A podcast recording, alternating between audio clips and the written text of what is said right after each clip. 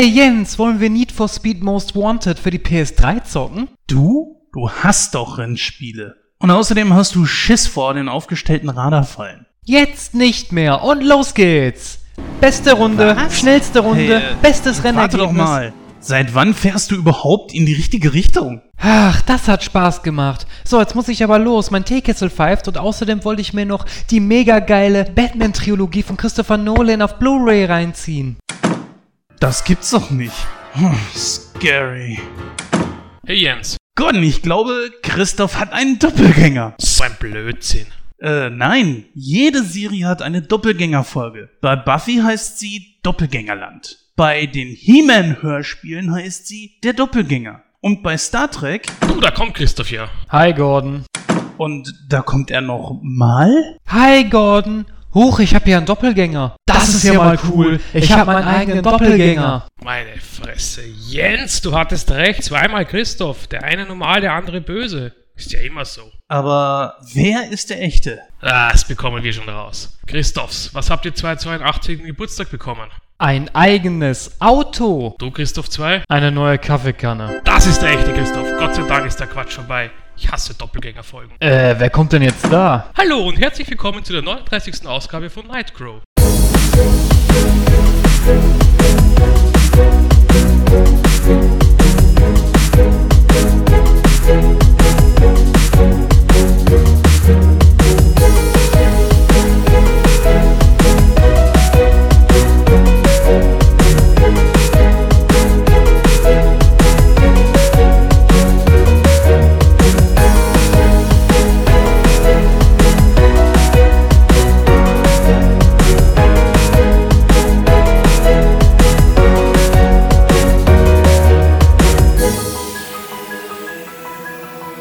Hallo und herzlich willkommen zu der 39. Ausgabe von Nightcrow. Ich bin der Christoph und äh, ja, an meiner Seite begrüße ich ganz recht herzlich auch den Jens. Ja, Hallöchen.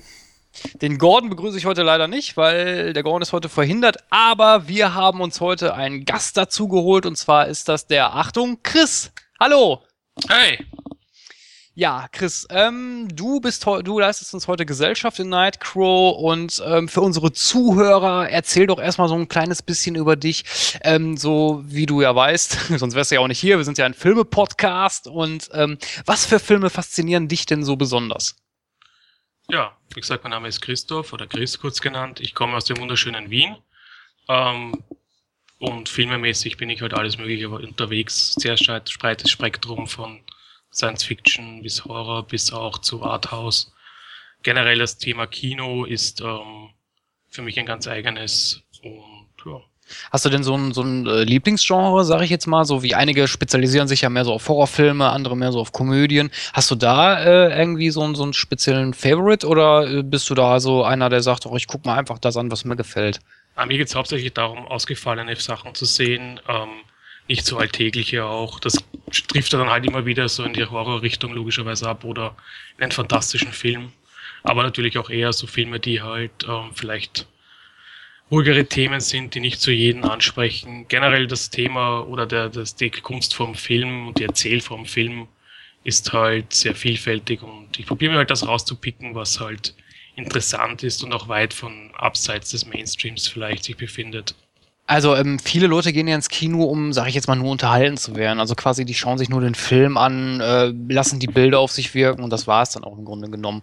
Bist du da anders? Also sag ich mal, es gibt ja auch viele Menschen wie wir jetzt zum Beispiel, auch hier von Nightcrow, die sich dann natürlich auch mit den Schauspielern auseinandersetzen, die auch Hintergrundinfos äh, sammeln. Bist du da auch so oder sagst du eher so, ja, das ist zwar ganz nett, aber mich interessiert eigentlich nur der Film an sich? Generell bin ich jemand, der sehr viel Geschichte in aller Form konsumiert, egal ob Buch, Hörspiel, ähm, Hörbuch oder eben normalen Film. Wenn mich eine Thematik interessiert oder ein Schauspiel interessiert, dann steige ich da schon komplett ein in das Ganze. Informiere mich dann natürlich auch und ähm, probiere dann halt alles zu ergründen, was eigentlich äh, kommuniziert werde hätten sollen. Ja, wunderbar. Da bist du hier bei uns genau richtig. Denn das ähm, soll natürlich auch heute bei uns gang und gäbe sein, dass wir uns natürlich ausführlich über einen Film unterhalten. Nämlich der Jens hat sich heute einen Film ausgesucht. Und ja, Jens, welchen Film hast du dir denn heute für das Hauptprogramm ausgesucht? The Big Lebowski. Ein Film, der ja, wie wir gleich auch noch ansprechen werden, anfangs ja nicht so erfolgreich war, der jetzt erst zum Kult geworden ist über die ganzen Jahre hinweg. Ja, und der hat auch eine ganze große Fangemeinde. Hm, hätte ich damals auch nicht so gedacht. Ähm, ich glaube auch ein Film, der über die Jahre hinweg bei einem persönlich irgendwie zu gewinnen scheint. Ja, ich hatte mir gedacht, so, das ist eigentlich ein ganz guter Film, um mal drüber zu sprechen, der auch sehr viele Hintergründe hat und ich denke, da kommen wir dann gleich auch noch drauf zu sprechen. Ich bin ja ganz äh, überrascht, dass wir es überhaupt geschafft haben aufzunehmen, weil es ist ja momentan die, ja, die, die heißeste Zeit des Jahres und völlig unerträglich, ehrlich gesagt. Heute war ich im Kino, ich habe die Minions geguckt und oh Mann, also sie haben die erste Zeit noch so die Klimaanlage angehabt, irgendwann schien die wohl äh, aus zu sein, weil es wurde immer wärmer und wärmer und das, wir waren gar nicht mal viele Leute im Kino, aber dann macht's einem irgendwann auch nicht mehr so viel Spaß, trotz der Minions, muss ich sagen. Ja, das mit der Hitze, also ich bin sowieso so jemand, ich bin kein Sommerfreund, ich bin mehr so Herbst-Winter-Typ, weil ich kriege bei, wenn das so warm ist, kriege ich auch Probleme im Kreislauf. Das ist dann halt bei mir nicht immer so toll. Äh, auf der Arbeit bei uns ist das auch ziemlich schlimm. Also ich arbeite ja in meinem Chemielabor. Ähm, jetzt werden natürlich viele wahrscheinlich denken, ach, ist ja klimatisiert. Ja, Pustekuchen. Ähm, in der OC vielleicht, in der AC nicht. Und ich bin so ein armes Schwein, das in der AC arbeitet. Deswegen ja, ist das nicht so toll. Da schwitzt man sich wirklich tot, weil wir haben da keine Klimaanlage. Das ist einfach für den Arsch. Naja, gut, okay, kann man nichts machen. Was ähm, ist OC und was ist AC? Äh, ja, OC ist äh, organische Chemie und AC ist anorganische Chemie. Das heißt, Alles klar. Ne? Jetzt kenne ich mich mehr aus. ja, ich will da jetzt auch nicht näher ins Detail gehen. Ich will ja nicht mal unsere Zuhörer langweilen. Ähm, wie, ist, wie ist denn das überhaupt bei dir, Christoph? Ähm, du sagst ja, du kommst ja aus Österreich. Ähm, ist da bei euch auch so eine Affenhitze oder ist das erträglich? Ja, wir haben auch Wetter in Österreich. es ist auch recht warm hier momentan. Also ich weiß nicht, ich arbeite hier, in, sitze jetzt in meinem Heimbüro und wir haben hier 30 Grad. Ähm, und ich klebe an meinem Ledersessel fest. Ähm, ja, also es ist, es ist, ich glaube, es ist nicht viel anders als bei euch. Also auch so die üblichen Probleme, ja. Ja. Aber wie gesagt, ich hätte auch die Möglichkeit, ins Büro zu gehen, das klimatisiert ist, aber allein ein Weg dorthin wäre mir einfach zu heiß im Moment. Ja, das kann ich mir vorstellen. Also ich, beim Samstag war es ja richtig heiß gewesen. Ich glaube so, da hatten wir um fast 40 Grad hier bei uns. Da bist du eingegangen. Also ich habe, glaube ich, den ganzen Tag nur gepennt und war so im Arsch. Also es ging gar nicht. Ich habe es am Wochenende gemerkt, wir haben es auch sehr heiß gehabt und ich habe ja als Nebenhobby, dass ich ja Movie Props baue. Und ich habe es beim Lackieren gemerkt, dass mir halt beim, weil es war so heiß, dass beim Sprühen des Lacks dieser in der Luft quasi ausgehärtet ist. da haben wir auch gedacht, so, das war's für heute, ich gehe schwimmen. ja. Ja, jetzt mal so eine Frage in die Runde. Einige werden es vielleicht mitbekommen haben. Wir bekommen unsere eigene Comic-Con. Habt ihr davon gehört? Oh ja, natürlich. Ja, musst du aber aufpassen, es gibt zwei Comic-Cons bei euch. Mhm, richtig. Ja, die, es ist jetzt die Frage, ob das so sein wird wie die San Diego Comic Con. Es wird wahrscheinlich ein bisschen kleiner anfangen. Sie wird nächstes Jahr, in ungefähr einem Jahr, ja. wird sie in Stuttgart starten. Und geht, glaube ich, drei Tage. Und hat auch bisher schon drei recht interessante Namen. Also besonders äh, Star Trek-Fans beziehungsweise Science-Fiction-Fans kommen da äh, doch ganz gut auf ihre Kosten. Also bisher habe ich gesehen, ist Robert Picardo gelistet. Den kennt man ja aus äh, Star Trek Voyager. Da hat er den Holodoc gespielt. Der war auch in äh, Stargate SG1 mit dabei, in ein, glaube ich, drei oder vier Mal oder so. Und er war festes äh, Ensemble-Mitglied in der fünften Staffel, glaube ich, von äh, Atlantis, also Stargate Atlantis. Ja, es kommt ja noch eine andere Comic-Con, die findet ja jetzt am 6. Dezember statt, die in Dortmund. Äh, Dortmund, Nordrhein-Westfalen. Äh, allerdings, äh, soweit ich weiß, gibt es da auch gar kein Programm für. Die verkaufen aber schon Karten, was ich eigentlich sehr witzig finde. Der Unterschied ist aber folgender. Die eine Comic-Con ist halt organisiert von ich glaube von jemandem, die auch immer diese Movie, irgendwelche Movie-Sachen machen. Ähm, cool Conventions, genau, so heißen die. Und die andere Comic-Con im nächsten Jahr, die ist organisiert von den, vom Dirk Bartholomä von der FedCon GmbH. Also der hat auch mehr Erfahrung, was die Comic-Con angeht, was äh, generell FedCon, HobbitCon, RingCon etc. Und da gab es ja auch ein relativ langes Statement von Dirk auf Facebook, warum es zwei Comic-Cons gibt und was da alles abgegangen ist. Also wer sich dafür interessiert, kann da mal reinlesen. Ja, wir werden das entsprechend mal verlinken. Und dann könnt ihr euch das mal durchlesen beziehungsweise angucken. Ja, also ich finde es sehr interessant. Äh, nächstes Jahr, wie gesagt, das ist die, die ich anstrebe. Von der anderen wusste ich ehrlich gesagt gar nichts. Schande über mein Haupt. Ja, dann ist die Schauspielerin, den Namen weiß ich gerade nicht, die die Esri Dex gespielt hat in der letzten finalen Staffel von Star Trek Deep Space Nine mit dabei ist ja auch nicht gerade uninteressant. Also wie gesagt, für Star Trek-Fans ist da auch ein bisschen was geboten. Und irgendein Schauspieler aus der Serie Buffy, von der ich null Ahnung habe. Die Serie habe ich nie gesehen. Ah, du meinst James Masters. Ja, Spike. Und, und Nicole DeBeur und Robert Picardo. Wobei Robert Picardo, Nicole DeBeur und James, auch James Masters, ich meine, ich, ich meine, die waren auch schon auf FedCon, Ringcon etc. Also jetzt nicht irgendwie jemand total neuer. Aber sehr nette Leute. Die Nicole de Boer habe ich einmal auf der FedCon im Aufzug getroffen. Ja, stimmt. Du bist ja auch so ein äh, Con-Gänger eigentlich, ne? Ja, recht viel. Falls wir es schaffen, dorthin zu fahren, werden wir dann natürlich ein bisschen was drüber berichten im nächsten Jahr. Ist ja aber auch noch lange hin. Und wenn nicht, naja, ihr könnt uns dementsprechend dann natürlich, wenn es dann mal soweit ist, auch ein bisschen was berichten. Wir werden das dann entsprechend senden.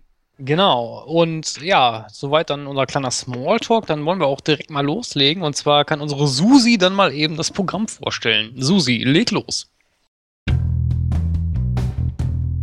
In der 39. Ausgabe beleuchten Christoph Jens und ihr Gast Chris aus Österreich, warum The Big Lebowski ein so großer Erfolg geworden ist, auch wenn dies erst viele Jahre brauchte. In Kino aktuell dreht sich alles um die Frage, ob wir schon im Kino-Sommerloch sind oder nicht. Können der neue Adam Sandler-Film Pixels die Midlife-Crisis des von Ben Stiller verkörperten Charakters in Gefühlt Mitte 20 und Ant-Man die Leute trotz der Hitze vor die große Leinwand ziehen? Dies alles nun in der 39. Ausgabe von Nightcrow.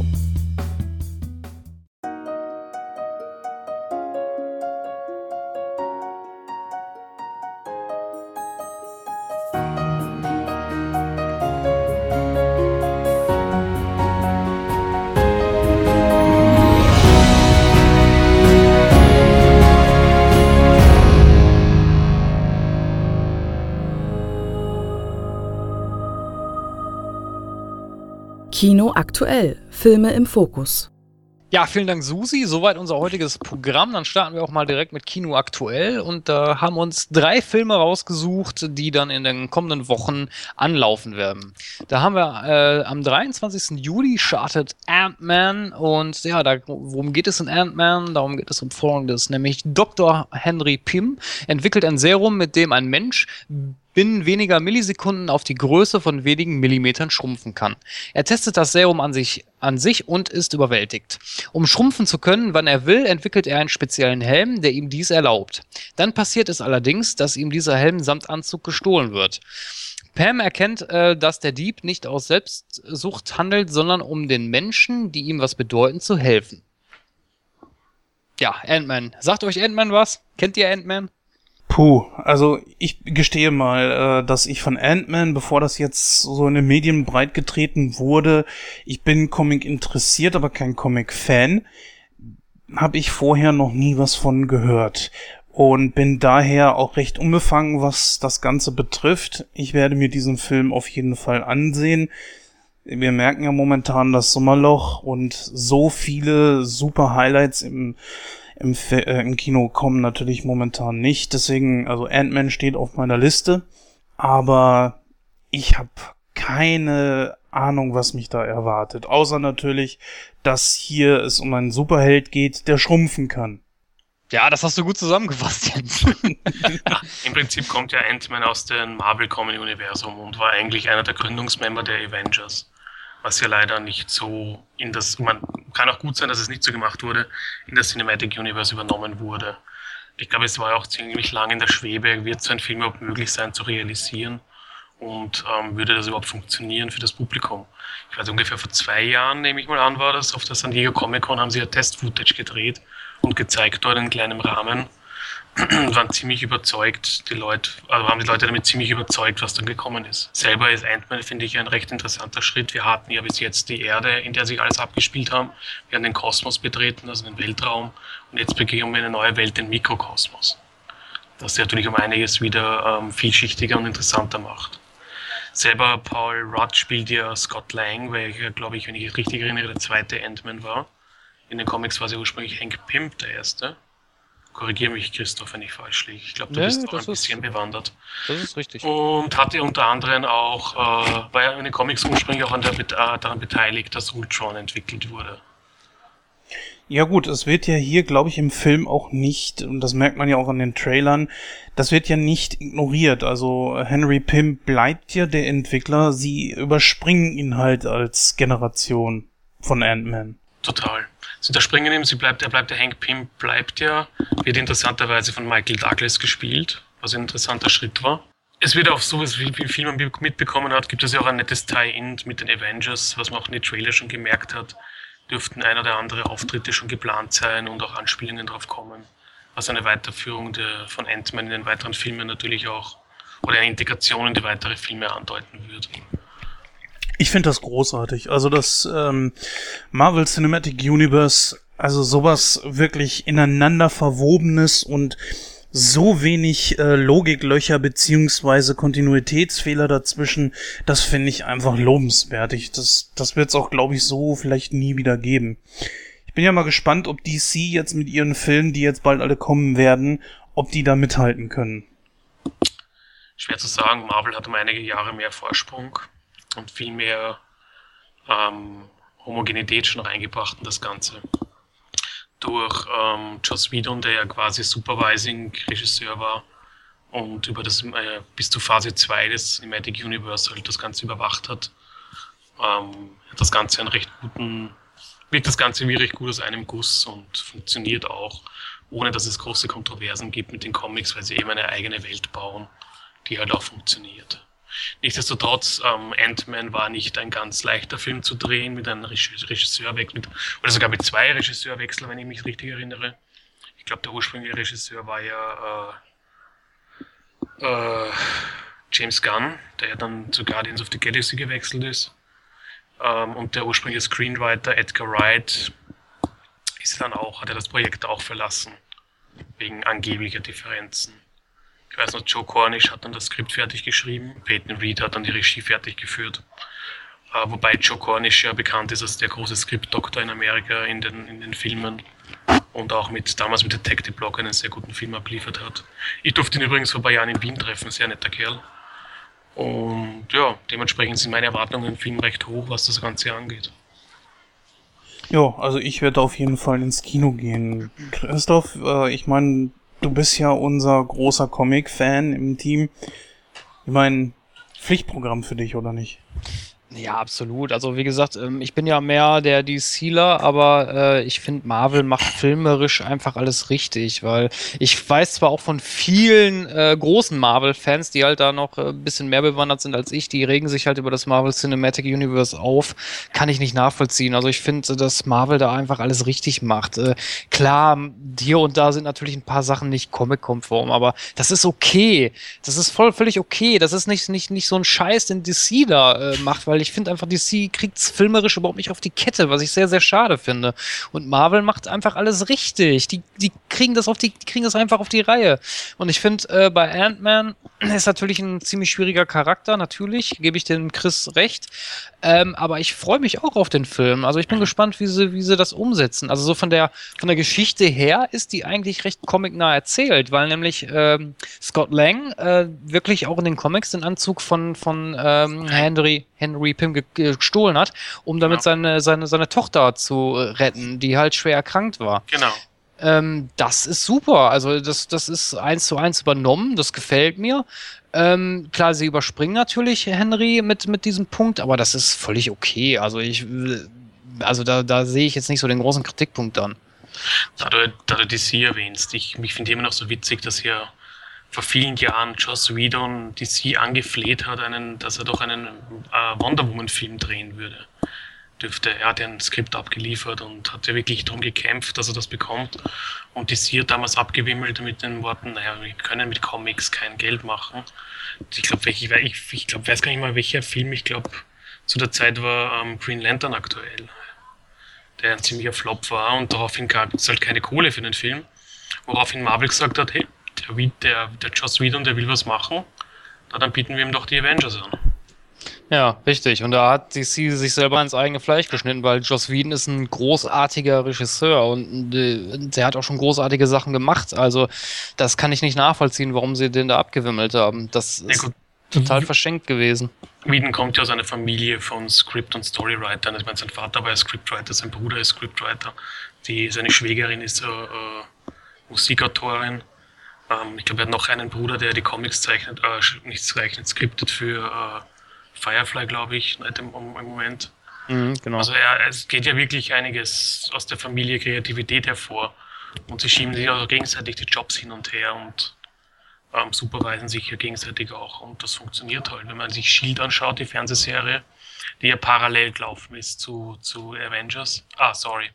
Zum Cinematic Universe, zu den diversen Phasen. Klar, es hat jetzt seine Längen wie alles, aber im Endeffekt hat das auch alles einen Sinn. Und so war das auch bei den Filmen. Genau, richtig. Sehe ich genauso. Gut. Ich ja. freue mich auf Ant-Man. Ich auch.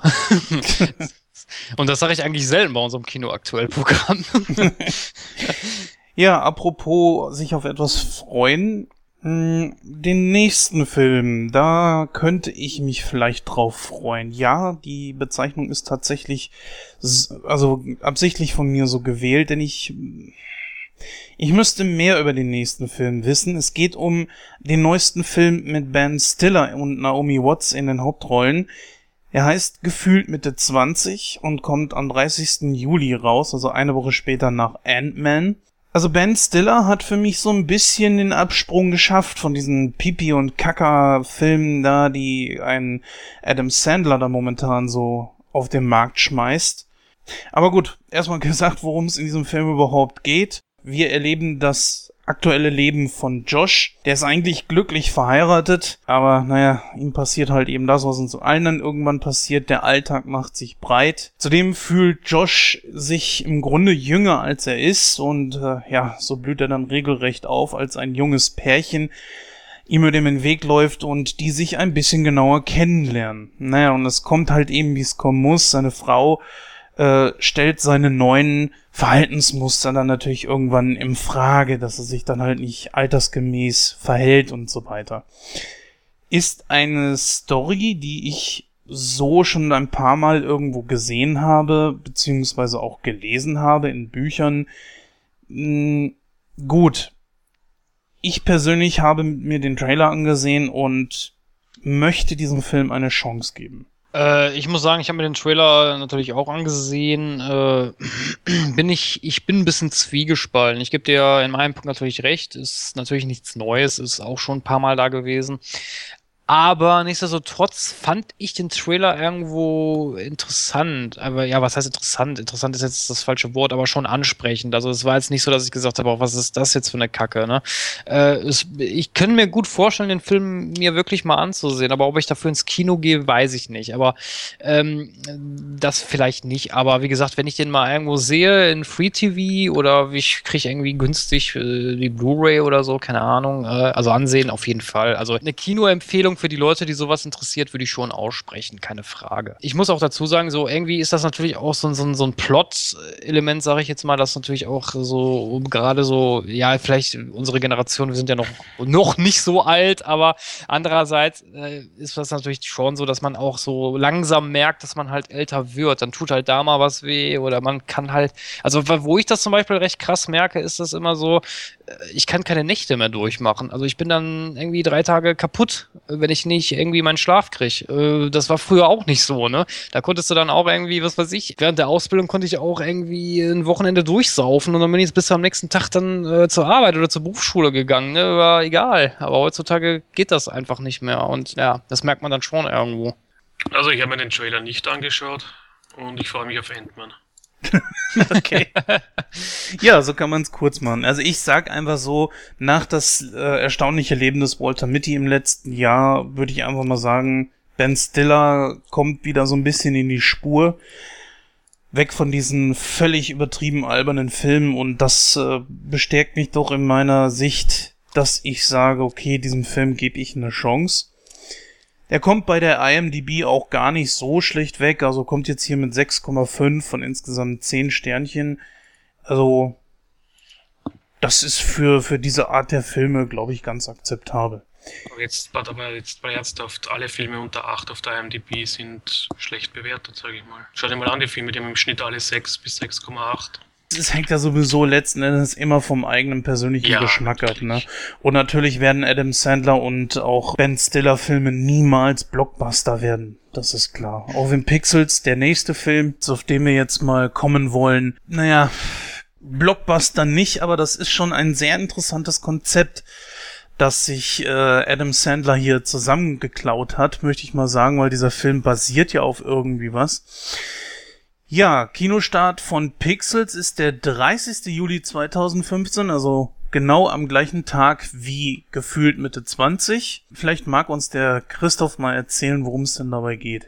Ja, Pixels. Außerirdische empfangen Signale von der Erde. Leider auch die von Videospielen der 80er Jahre, wo Aliens als Gegner herhalten müssen. Dies empfinden die Aliens als Kriegserklärung und wollen es der Menschheit gleich tun. Sie schicken unsere damaligen Helden, wie zum Beispiel Pac-Man, auf die Erde und wollen uns so besiegen.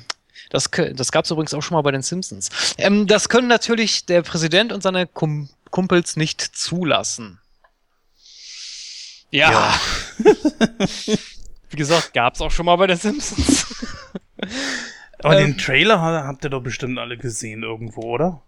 Der lief ja rauf Ja. und runter in jedem Fernsehprogramm Wirklich? und Bei uns Ja. nicht.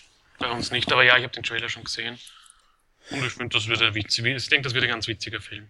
Also ich mag Adam Sandler. Ich sag ja, vielleicht, also ich habe jetzt Urlaubsreif vor ein paar Tagen mal gesehen. Der Film ging wieder etwas, also der Film war jetzt, da hat er ja zusammen mit Drew Barrymore mal wieder gedreht und gab auch ein paar nette Referenzen an ein paar der alten Filme von den beiden. War ein solider Humor, jetzt nicht so völlig abgedreht die Schiene oder so. Dieser hier scheint, glaube ich, auch wieder ein bisschen mehr in Richtung bodenständigeren Humor. Also diesen Pipi, Furz, Kacker Humor, den er da abgeliefert hat, äh, so aller Chaos Daddy, glaube ich, war das, ne, Christoph? Den wir auch schon rezensiert haben. Ja, genau. Ja.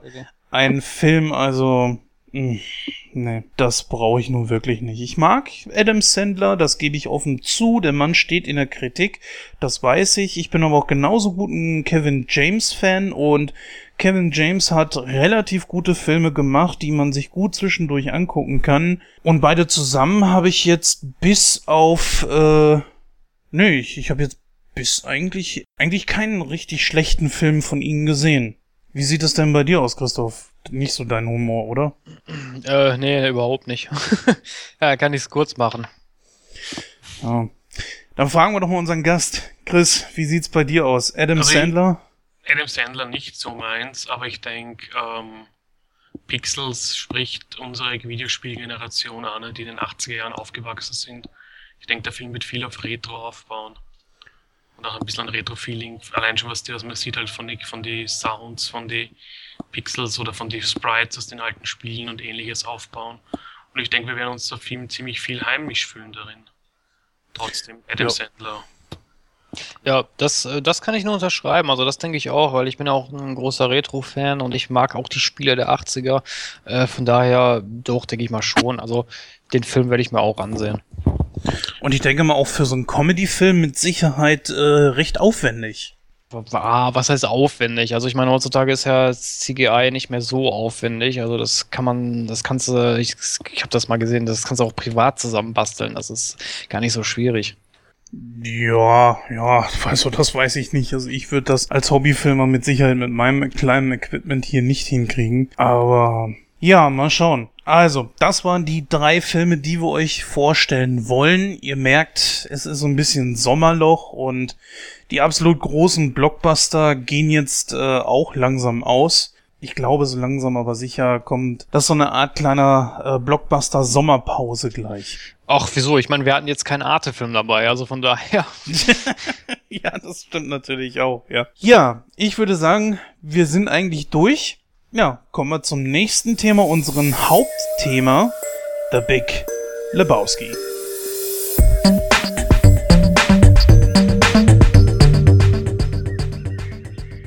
Movie Review. Bevor wir loslegen, hat jeder seinen White Russian bereit? ich muss gestehen, Was? ich habe ihn noch nie probiert. Das heißt, ich bin Was? der Einzige, der sich hier gerade zuschüttet. ich trinke Kaffee mit Amaretto, reicht das? Bäh. Ja, aber wo, wo, wo, wo ist, ja. The. Big Lebowski, ja. Jeff Bridges, John Goodman, Steve Buscemi, Julian Moore, alles Namen, die heutzutage mit Sicherheit jeder irgendwo kennen sollte. Philip Seymour Hoffman noch ebenfalls mit dabei in einer Nebenrolle. John Torturo kennt man besonders, glaube ich, aus den ersten, ja, ich weiß gar nicht, drei, ja, müssten drei Star Wars, äh, Transformers-Filme sein. Nicht Star Wars, komme ich auf Star Wars. Dieser Film stammt aus dem Jahr 1997, kam 98 in die Kinos und war anfangs gar nicht so von den Kritikern gut beugt worden und auch nicht sonderlich gut bewertet. Ich bin damals im Kino gewesen, ich konnte es ehrlich gesagt gar nicht so richtig nachvollziehen. Der Film hat unglaublich viel Spaß gemacht und das werden wir mit Sicherheit gleich auch noch merken. Heute sind wir drei Leute. Zwei von uns finden den Film wirklich sehr gut und einer davon nicht so toll und das ist, glaube ich, sehr gut, dass man da auch einen Gegenpart hat und wer welchen Film jetzt gut findet oder schlecht, das hört ihr dann gleich. Worum geht's eigentlich in The Big Lebowski? Die Handlung ist im Grunde wirklich sehr, sehr einfach. Da ist der übrig gebliebene Hippie mit dem Namen Jeffrey Lebowski. Dieser mag seinen Namen aber nicht so richtig. Äh, er nennt sich im Grunde genommen einfach nur der Dude. Also auf Deutsch der Typ oder die Type. Ja, der lebt äh, einfach so in den Tag hinein und vertreibt sich die Zeit so mit Kiffen, Kassetten über Wahlgesänge hören und vor allem natürlich Bowlen. Also das ist ein ganz, ganz großes Thema in diesem Film selbst und für den Dude. Eines Tages bekommt er aber unangenehmen Besuch von zwei, ja, etwas rüden Männern, die nicht nur seinen Teppich besudeln und ihn für einen Millionär halten, Angeblich schuldet nämlich seine Frau einem großen Produzenten von Erotikfilmen eine Menge Geld. Doch der Dude ist der falsche Lebowski. Das merken die beiden aber erst später. der Dude macht äh, den richtigen Lebowski, einem ja im Rollstuhl sitzenden Millionär ausfindig, äh, um von diesem einen neuen Teppich zu fordern. Doch ohne es wirklich zu wollen, wird der Dude zum Geldkurier in einer Entführung. Es geht nämlich dabei um Bunny Lebowski, das ist die Ehefrau dieses Millionärs. Natürlich, er ist so um die 60 bis 70. Sie ist eine wirklich hübsche, junge, blonde Dame, so um die, ja, Mitte 20 würde ich sagen. Ja, und diese wurde gekidnappt und die Erpresser wollen nun eine Million Dollar als Lösegeld. Ja, und Dudes Kumpel Walter kommt dann dabei auf die ganz glorreiche Idee, den Entführern einfach seine Schmutzwäsche auszuhändigen, statt der Millionen selber. Die will er nämlich selbst behalten und damit den Millionär und auch die Entführer so ein bisschen hinters Licht zu führen. Ja, da ist nur zu dumm, dass den Dude das Auto geklaut wird, in dem sich der Koffer nämlich befindet, als die beiden Bohlen sind. Ja, und nun muss der Dude irgendwie versuchen, das Geld wieder zu beschaffen hat aber keine Ahnung, wo es sich befindet. Ja, darum dreht sich dieser Film also. Ich weiß jetzt nicht bei euch, wann habt ihr diesen Film das erste Mal gesehen? Fangen wir mal mit unserem Moderator an. Christoph, wann ist dir der Big Lebowski zum ersten Mal begegnet? Warst du damals im Kino? Äh, nein, den Film habe ich das erste Mal vor circa zwei Stunden gesehen. Man muss sich ja auch vorbereiten auf die Sendung. ja, sollte ne? man. Sollte man, ja. Ähm, wie gesagt, also ich, äh, als du den Film vorgeschlagen hattest damals, äh, ich kannte den überhaupt nicht. Also es ist irgendwie, irgendwie an mir vorbeigegangen. Also ich habe den Film damals 98 im Kino gesehen. Ich fand ihn grottenlangweilig. Ich fand ihn total schlecht. Es gab eine Szene, bei der ich bei Lachen am, vor Lachen am Boden lag, aber ansonsten war das einfach nur ein Dahingedümpel. Ich habe dann den Film dann daheim auf DVD nochmal gesehen. Und, beziehungsweise im Fernsehen, glaube ich, zuerst. Bin dann wieder dran hängen geblieben und dann nochmal auf DVD und dann eigentlich hat er mal so richtig gezündet. Wenn du dann erstmal behirnst, dass dieser Film ja eigentlich ein höhepunktloses Dahinplätschern ist und eigentlich das ganze, der ganze Film ja nur einen Ablauf, eine Story eines Tages des Dudes erzählt oder mehrere Tage des Dudes erzählt und das Ganze im Endeffekt keine Höhepunkte hat, weil es sein Leben ist, dann macht der Film irrsinnig Spaß. Er hat ja richtig viele Nuancen an Humor drin, die halt erst beim zweiten oder dritten Mal so richtig entdeckt werden oder zur Wirkung kommen. Und ich, für mich ist es einer meiner Lieblingsfilme All-Time Favorites geworden. Der Film über die Zeit hinweg ist ja absoluter Kult geworden. Dass er damals so schlecht ankam, habe ich nicht verstanden. Die hören sich ja gerne selbst reden, aber dieser Film wurde ja teilweise, ich wiederhole teilweise, wirklich stark zerrissen. Naja, ey, so ist, kann man das auch nicht sagen. Er ist ja einem richtigen Kritikerpublikum und so gut angekommen. Es ist halt so, dass du halt, wenn du ins Kino gehst, in einen John Goodman-Film, der zu dem Zeitpunkt durch Roseanne hauptsächlich bekannt war, erwartest du halt eine andere Art von Humor, als was dir dann präsentiert wird. Und ich glaube, daran ist es gescheitert. Das ist genauso wie, keine Ahnung, äh, gibt es sicher einige Beispiele, die ich nennen könnte, nur gerade mir nicht einfallen. Es ist halt, dass die Erwartungen wahrscheinlich falsch waren. ist genauso wie wenn ich jetzt in einen Kevin Smith-Film gehe, auch mit einem, ähm, scheiße, schneid das raus. Mir fällt gerade der Name von dem Film nicht ein, wo auch jeder geglaubt hat, der ist lustig. Ja, mir fällt wieder ein Beispiel an. Ähm, das ist genauso wie wenn ich mit meinen Kindern in Felidee gehe und annehme, das ist ein Kinderzeichentrickfilm über Katzen und danach in einen kompletten psychopathischen Drama lande. Deswegen ist der Film ja auch damals ein bisschen durchgefallen, obwohl das Buch grandios war. Und ich nehme einfach die Erwartungen waren falsch. Trotzdem, der Film hat extrem gute Nuancen, er hat einen cool Soundtrack, er hat recht gute Szenen herausgebracht und er ist halt so typischer Coen-Brüder-Film, wo halt die Liebe im Detail steckt und der auch viele Referenzen hat, auf die wir natürlich gleich auch noch so ein bisschen eingehen werden. Trotzdem, Christoph, vorab, du hast den Film jetzt gesehen, wie waren so vorher deine Eindrücke davon? Ohne jetzt großartig zu spoilern, wie du den Film findest. Ja, na, aber ich, ich weiß nicht. Also ich habe, ähm, also der Chris, der Chris hat es gerade schon ganz richtig gesagt. Also es plätschert so ein bisschen vorhin hin. Also man sieht das und äh, denkt sich so, ja, was will der Film mir jetzt eigentlich sagen? Was soll das? Ja, ich meine, du hast halt den Dude, der äh, da irgendwie einen Kram da die ganze Zeit abzieht, weil ihm geht's ja eigentlich nur um diesen blöden Teppich und äh, alles andere ist ihm ja egal. Wobei eigentlich so diese lockere Art, die er so rüberbringt, macht ihn schon wieder irgendwo sympathisch. Aber ähm, irgendwie plätschert das einfach so runter und man sieht sich das an und äh, ja, weiß eigentlich nicht so recht, was, was, was soll das jetzt? Und äh, der Humor ist auch ähm, stellenweise will ich nicht sagen, also ich will jetzt nicht sagen unter der Gürtellinie, das jetzt nicht, aber der ist stellenweise halt schon ziemlich platt. An anderen Stellen ist er dann wieder ein bisschen, bisschen äh, mehr mit Niveau, und dann wird er wieder platt und dann wieder äh, so, so 0815 und äh, ja, weiß ich nicht, äh, da denkst du dann auch so, ja, wo bist du jetzt da eigentlich an dem Film? Und äh, das ist schwierig einzuschätzen. Jetzt, jetzt mal so die Frage, da du ihn ja sowieso heute das erste Mal gesehen hast. Meine Frage an dich. Du kennst die ganzen Adam Sandler und äh, Ben Stiller Filme, die teilweise an diesen Humor abdriften, den ich ja so ein bisschen kritisiere bei den beiden. Meinst du nicht, dass, also, oder anders gefragt, würdest du sagen, dass der Film The Big Lebowski, wenn er heute ins Kino käme, gut ankäme? Schwierig, schwierig. Also, ähm, Ah, das ist immer, immer, immer so eine Sache. Also wir wissen ja, wie die äh, Generation tickt, die jetzt so nach uns kommen. Ich glaube, die sind einfach da so ein bisschen krasser drauf, sage ich jetzt mal. Ich weiß nicht, schwierig zu sagen. Ich würde sagen, nein.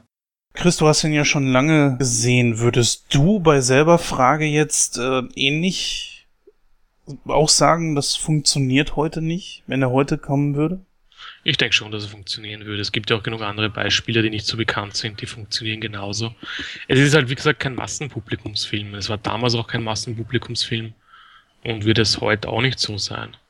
Ich meine, es ist halt, die Coens ziehen halt immer ihr Ding durch und das ist halt gut. Sie verbiegen sich halt nicht und sie machen das halt weiter so. Und ähnlich wie Kevin Smith, der zieht auch seine Filme durch, wo du nachher denkst, oh mein Gott, wer hat ihnen bloß Geld gegeben für so einen Film?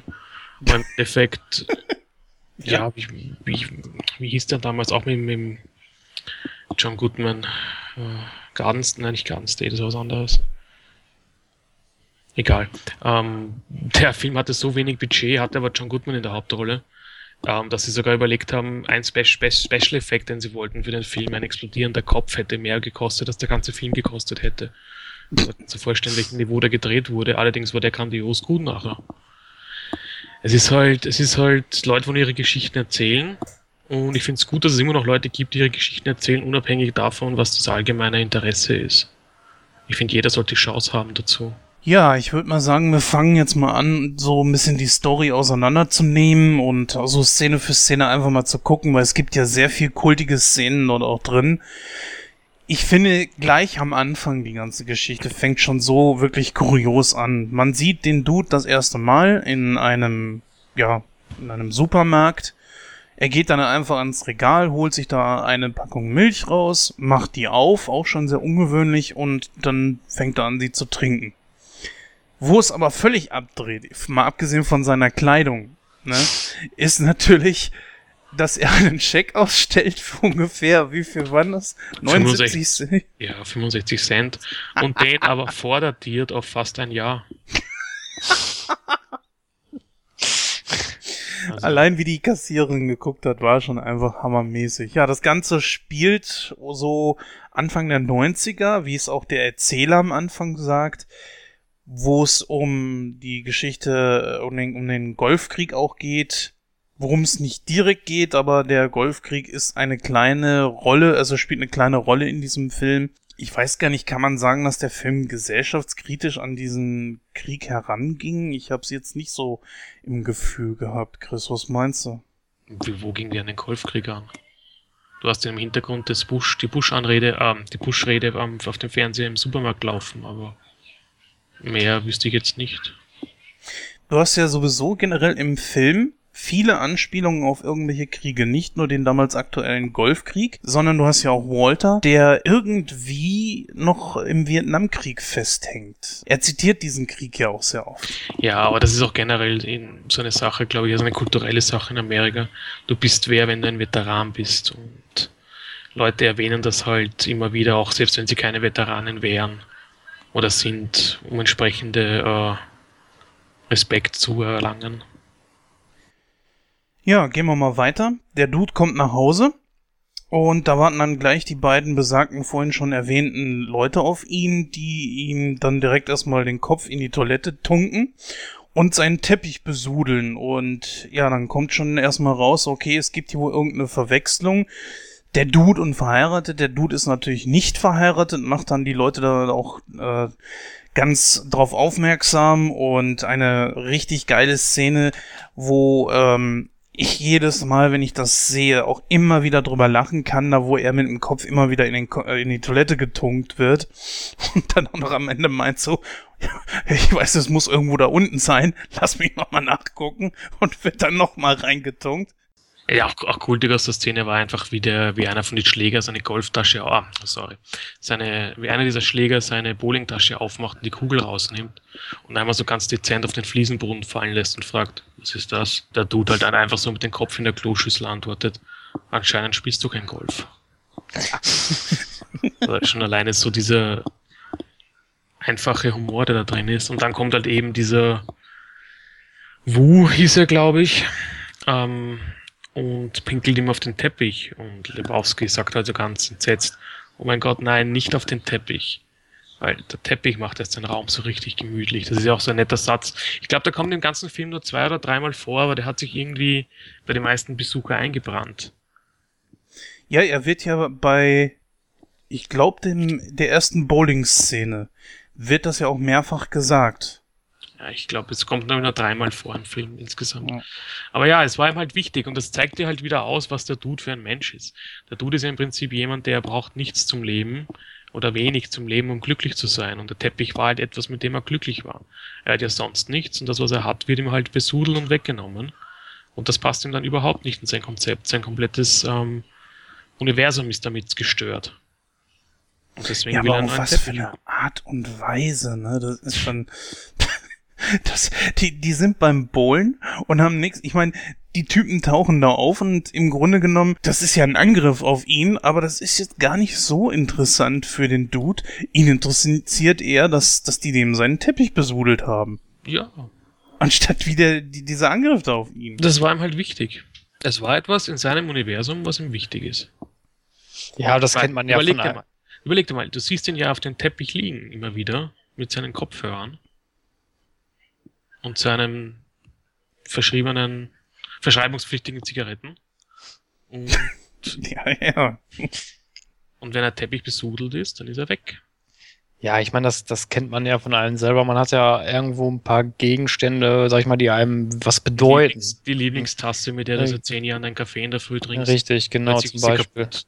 Richtig, und dann ist sie kaputt und dann stehst du auch da und denkst dir erstmal Scheiße. Ne? Das kennt man ja selber und äh, für ihn ist halt dieser Teppich so wichtig. Und äh, das macht aber auch schon Sinn, weil wie gesagt, man kennt es halt selber, ne? Von irgendwelchen Sachen, die man halt dann auch gerne hat, die man 10, 20 Jahre im Besitz hat.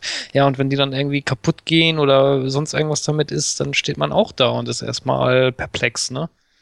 Und abgesehen davon, er wird ja noch aufgestachelt. Nachher, wie er sich ja mit seinen Freunden beim Golf trifft. Ah, Golf. Das fange ich auch schon mit Golf an.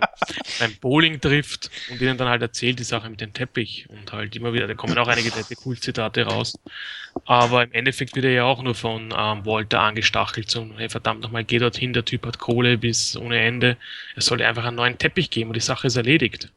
Ja, genau, und da spielst du schon drauf an. Da kommt nämlich die erste schon eben angesprochene Szene in dem Bowling Center. Es gibt sehr viele Szenen in diesem Bowling Center. Ich glaube, 20% vom Film spielen dort auch.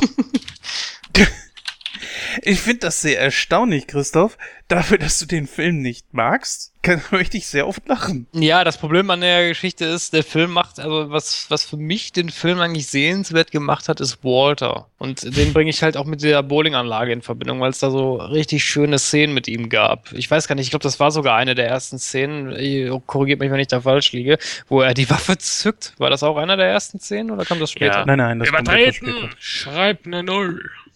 Schreib eine Null auf! Das fand ich so, das fand ich so geil, ey. Da äh, diskutiert der da rum wegen, wegen so einem blöden, äh, äh, mit, wegen so einer blöden Linienübertretung und dann zückt er da erstmal die Waffe raus und sagt so, ich mach keinen Spaß, schreib eine Null auf. Ich mir Ja. so gedacht habe, Alter, was geht denn bei dem ab? Ja, wo wir schon dabei sind, können wir kurz mal eben auf Smokey eingehen. Das ist ja der, der halt von Walter bedroht wird mit der Waffe. Und das ist ja im Grunde genommen Jamie Dale Gilmore. Das ist Sänger und Songwriter der Folkrock-Gruppe The Flatlanders. Also sagt mir jetzt persönlich so auch nichts. Ich habe von den Flatlanders nie groß was gehört. Puh, sagt die Band euch irgendwas? Kenne ich eigentlich auch nicht. Also ich wüsste jetzt keinen Song von ihnen. Wie ist das bei dir, Chris? Der ist bei den Flatlanders gewesen?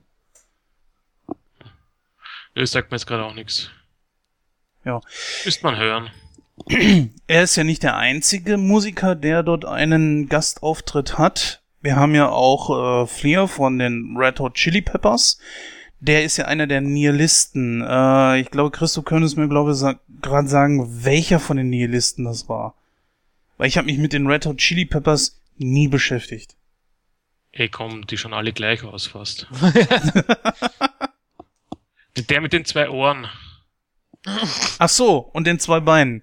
Genau, ungefähr äh, so groß und hell dunkle Haare. Ja, Flea ist einer, ist der Bassist von den Red Hot Chili Peppers und hat eine Rolle als einer der Nihilisten, die eigentlich später den Film erst so richtig betreten. Ich glaube, das sollten wir eher später besprechen als jetzt. Genau, da gehen wir dann gleich noch mal ein bisschen genauer drauf ein. Die ganze Szenerie endet dann halt, dass Walter da halt so ein bisschen abtickt und ja, sie labern halt auf den Dude so ein bisschen ein, dass er jetzt sich den richtigen Lebowski äh, heraussuchen soll und dass er einen neuen Teppich kriegt und so weiter. Das macht der Dude auch. Er sucht diesen äh, Lebowski auf. Ja, er stößt da so ein bisschen auf Widerstand, denn dieser andere Jeffrey Lebowski, das ist ein Mann, der im Rollstuhl sitzt, wahnsinnig von sich überzeugt ist, wahnsinnig arrogant, ein Arbeitstier, ein Workaholic scheinbar. Zumindest scheint es auf dem ersten Blick so zu sein. Er sieht im Dude eigentlich nur so eine Art Geschwür der Gesellschaft, so habe ich das empfunden.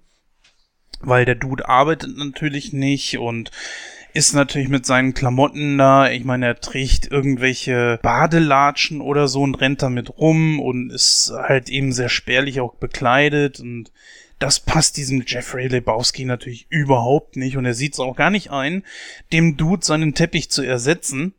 Beziehungsweise, äh, was mit der Frau da ist, äh, da winkt er dann auch entsprechend ab und das wäre ihre Sache beziehungsweise deren Sache und da sollte sich der Dude nicht einmischen und ja, aber trotzdem kommt der richtige Jeffrey Lebowski irgendwie auf den Dude zurück denn seine Frau ist entführt worden und ja, jetzt soll der Dude äh, als Geldchauffeur herhalten. Und das eben aus dem Grund heraus, weil der große Lebowski einfach glaubt, dass der Dude, wenn das nämlich die Leute waren, die ihn äh, dann aufbesudelt und sein, äh, aufgesucht und seinen Teppich besudelt haben, sind, könne er diese dann identifizieren oder den Verdacht halt aus der Welt schaffen, dass sie es halt eben sind. Sag mal, Jens, hast du nicht irgendwas vergessen? Nö, ich wüsste jetzt nicht. Er geht doch zu ihm, wird abgewimmelt, er geht wieder hinaus, sagt seinem, äh, sagt seinem ähm, Assistenten Brandt, er darf sich einen Teppich aussuchen. Oh Gott, das habe ich jetzt weg. so unwichtig dort trifft, er dann auf die, dort trifft er dann auf die Bunny und dann wird die Bunny erst entführt. Richtig, genau. Ja, das, das hatte ich jetzt so. Ich denke mal gerade irgendwie, haben wir, bin ich jetzt gerade eingeschlafen oder so? Ja, so extrem wollte ich jetzt auf die, auf die Handlung nicht eingehen. Nein, aber Bunny wird ja erst entführt. Er trifft ja Bunny noch. Ja, ja, richtig, genau. Blasen? ja. Aber er darf nicht zuschauen. Doch für 100 Dollar. Ja.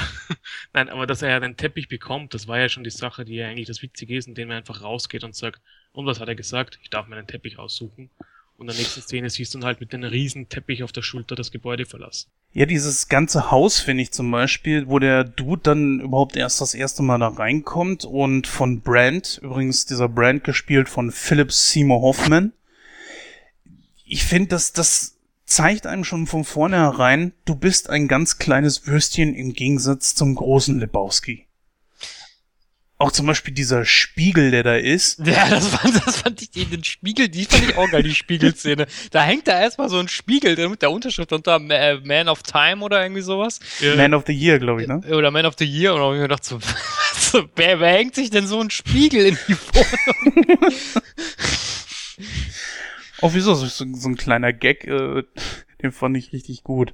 Ähm, nein, aber ähm, worauf ich nochmal kurz eingehen wollte, ist äh, einmal die Beziehung zwischen dem Big Lebowski und dem kleinen Leblau äh, Lebowski. Ähm, äh, man kennt das ja selber, ne? Jeder kennt, glaube ich, in seinem Umfeld irgendeinen Vollidioten, der nichts gebacken kriegt, aber äh, trotzdem irgendwie so durchs Leben schlittert, während man sich mhm. selber natürlich so den Arsch aufreißt, in Anführungsstrichen, so einen Job hat, äh, acht Stunden jeden Tag knüppeln geht und andere Leute trödeln so durchs Leben und sind trotzdem irgendwie glücklich. Ne? Das kennt man ja, das kennt man, das kennt, glaube ich, jeder. Und äh, das fand ich eigentlich ganz gut, so von, vom, vom gesellschaftlichen Aspekt her. Das nennt man Lebenskünstler. Ja, genau, so, so Lebenskünstler, ja. Ja, was halt noch wichtig ist, eben, Lebowski bekommt einen Teppich wieder vom Lebowski, indem er ihm quasi den Teppich stiehlt, trifft ja dann auf Bunny beim Rausgehen. Und das ist ja später nicht irrelevant, weil Lebowski liegt ja dann nachher auf der Szene da, arme Lebowski. Später dann auf diesem neuen Teppich ausgebreitet, wundervoll, hört sich ein Bowling, eine, die Aufnahme eines Bowling-Spiels in seinem Walkman an, hat halt wieder eine seiner verschreibungspflichtigen Zigaretten in der Hand macht die Augen auf und bekommt einen Schlag ins Gesicht und ist wieder ohnmächtig. Wodurch er seine erste Vision oder deinen ersten. Das war doch das erste mit dem, wo, wo so viele Bowling-Referenzen drin waren, ne? Mit Saddam Hussein dabei, ne? Aber noch wichtiger, du hast ja am Anfang die Szene, in der der Lebowski eben, in der der Dude, sagen wir so, eben seinen Scheck ausfüllt, mit dem er die Milch kauft. Im Hintergrund hast du die Rede äh, von Bush zum Golfkrieg und du hörst Bush sagen, this aggression will not stand diese Aggression läuft nicht so. Und genau diesen gleichen Satz bringt zum Beispiel der Dude später im Gespräch mit dem alten Lebowski. Als er ihn abweisen will, sagt er einfach darauf, hey man, this aggression does not stand. I need a new rock. Und sowas hast du dann auch später in anderen Sachen, die immer wieder wiederholt werden, allerdings immer leicht abgeändert. Und der Film referenziert sich immer wieder auf vorige Szenen. Ist ganz witzig zu beobachten. Kann man sich, wenn man aufpasst, immer wieder ganz nette Parallelen entdecken. Eine Parallele, die wir ja so auch noch nicht angesprochen haben, ist ja Donny. Und dieser wird ja gespielt von Steve Buscemi.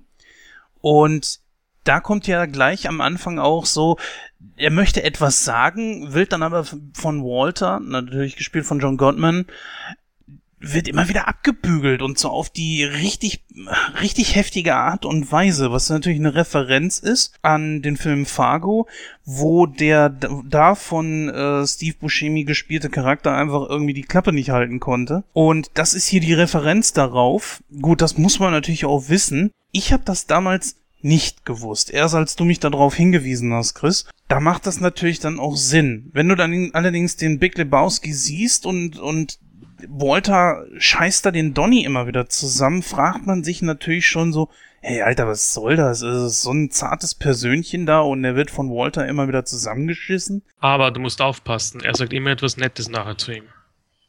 Er prügelt ihm immer zusammenlaut. Nein, pass auf, so Sachen wie sie treffen auf die Nihilisten und er sagt, er sagt, halt die Klappe, Donny. Und dann irgendwie so, keine Sorge, das sind Nihilisten, da passiert dir nichts.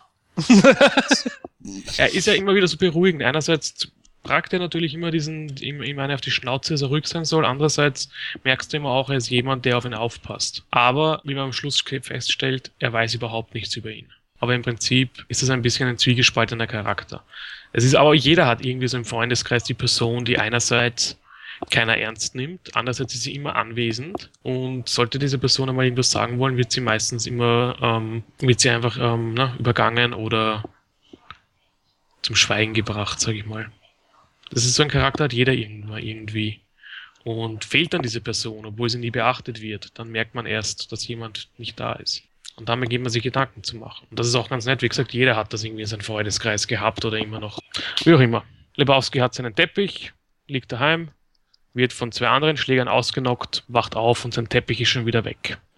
Ach so, kam dann nicht diese Lösegeldgeschichte?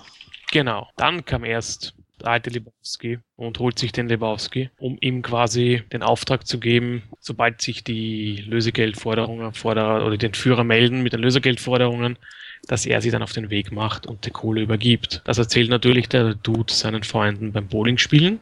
So quasi, die haben dem Dude einen Piepser gegeben.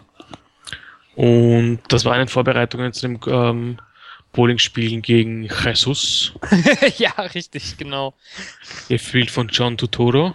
Großartig gespielt. Ich fand, das, ich fand da bei der Stelle, wie trocken das irgendwie erzählt wurde. So, ja, er ist Pederast. Ja. Es wird dann einfach so mal so nebenbei so erzählt, so ganz trocken und trocken. ich bin so gedacht habe, so, ey, das, was? Das, das passiert ja dadurch, dass in dem Jahr ja quasi in Amerika, das ist ja das Perverse, in Amerika gibt es ja das Gesetz, wenn du schon mal verurteilt wurdest als Pädophiler oder ähnliches, dass du dich, wenn du in eine neue Gemeinde ziehst, ziehst dich dort öffentlich dazu bekennen musst, dass du sowas hast oder sowas getan hast. Da gibt es ein eigenes Meldegesetz dafür. Und dadurch wurde das einfach so spontan irgendwie angesprochen in Anlehnung darauf, dass dieses halt quasi jetzt aktiv ist, dieses, dieses Gesetz. Und dadurch jeder weiß genau, was da los ist. Und mhm. siehst du, die Referenz war mir jetzt manchmal gar nicht bewusst, weil ich das gar nicht wusste, dass das in den USA wirklich so gehandhabt ja. wird. Das, ist ja, das war ja ziemlich umstritten damals, dass das halt dieses öffentliche, ich weiß nicht, ob sie es an die Tür hängen müssen oder so einen eigenen Aushang dafür gibt oder ob das im Gemeindeamt oder keine Ahnung, wie das dort in Amerika heißt. Sie müssen sich an und für sich melden, dass sie äh, ähm, verurteilt wurden in dieser Hinsicht und dementsprechend wahrscheinlich auch Auflagen haben. Ich glaube, das ist sogar von Bundesstaat zu Bundesstaat anders gewesen. Ich habe das mal gesehen, dass die sich teilweise auch an die Straße stellen müssen mit einem Schild um den Kopf. Puh, das weiß ich gar nicht. Aber ich kann es mir gut vorstellen in Amerika. Ja, ich weiß gar nicht, ob das immer noch so ist. Keine Ahnung, wie gesagt, das war damals das Gesetz, war ihm aktuell und ähm, deswegen kommt dieses trockene, ja genau, der hat halt die Kinder eh schon wissen. Und jeder weiß davon Bescheid eigentlich. Und das war halt das, du bist halt für jeden jetzt gebrandmarkt. Ja gut, das hat allerdings ihm in seiner ganzen Art nicht unbedingt äh, irgendwie geschadet. Also ah, aber das macht diesen Abschlusssatz, als er bei ihnen vorbeigeht und sagt und er dann diesen diesen diesen ähm, diesen Strike wirft und dann halt bei den Leuten vorbeigeht und der Dude, oder was, ich glaube der Dude war, das kommt ein Jesus aus und er so nur, halt reizt, nobody es. fucks with the Jesus. Genau. Achtjährige Dude. Achtjährige. so kommt es dann, so kommt es dann raus, das Ganze, und so kommt diese ganze, wie soll ich sagen, das, ist, das sind eben diese Feinheiten und Nuancen, die halt da drin stecken, die man halt mit der Zeit nach und nach vielleicht entdeckt. Eigentlich hätte es gar nicht sogar für die Geschichte sein müssen. Das zeigt einfach nur das, das Geschick der Coen-Brüder, dass sie ein Gefühl dafür haben, okay, wir können auch Nebencharakteren beziehungsweise Randcharakteren, die müssen nicht unbedingt blass sein, den können wir auch irgendwo eine kleine Geschichte geben. Und das finde ich schön. Und man muss ja auch sagen, John Tortoro ist, glaube ich, auch ein sehr unterschätzter Schauspieler. Zumindest habe ich so das Gefühl. Vieles von dem, was er da gemacht hat, ne? Äh, zum Beispiel dieses, äh, seine Bowlingkugel mit der Zunge streicheln das ist ja alles improvisiert von ihm. Und er hat den Cohen-Brüdern ja mehrere Einstellungen gegeben und die haben sich dann dafür entschieden, genau halt eben zum Beispiel diese Geschichte mit der Zunge zu nehmen oder diese, dieses Tanzen ist ebenfalls von Totoro mehrfach äh, in verschiedenen Versionen vorgeführt worden und natürlich auch gedreht worden. Ja gut, du musst aber auch sagen, das ist nicht der erste Film von Totoro mit den äh, Cohen-Brüdern. Er hat ja schon in Barton Fink mitgespielt und in O Brother Where So, das wurde, die haben schon genau gewusst, mit wem sie da hinstellen. Und obwohl bei Bra oh Brother Where Art kam später, trotzdem sie wissen halt, was mit wem sie da zu tun haben. Und Totoro ist ja vielleicht der Masse eher bekannt geworden äh, als Agent Simmons von den Transformers-Filmen. Ja, das würde ich auch sagen. Und natürlich, und natürlich als Ambrose Monk, der Bruder von Monk in der Fernsehserie. Mir ging's mit Philip Seymour Hoffman genauso, dass er so später mit solchen Filmen wie äh, Red Dragon oder so habe ich von ihm mehr Notiz genommen und dann habe ich mir den Big Lebowski nochmal angeguckt und dachte mir so, Mensch, verdammt, verflucht, das ist mir nie aufgefallen, dass das Philipp Seymour Hoffman ist. Auch natürlich ein ähm, ja, Randcharakter, sage ich mal, der aber trotzdem irgendwie zeigt, wie gut zum Beispiel auch ein Philipp Seymour Hoffman war, der da ja sehr devot rüberkommt und zu jedem Scheiß dann irgendwie lächelt, obwohl die Situation vielleicht auch für ihn selber ziemlich peinlich ist. Ja, eine typische, typische Arschkriecherrolle. Ja, aber das bringt er so gut rüber. Auch diese geleckten Haare und so und oh Gott, echt klasse. Ja, dieses Lachen und, und so richtige äh, Gackern, was er da raushaut, das ist ja im Prinzip ja nur eine Sache, der, eine, ein, ein Symbol der Unsicherheit.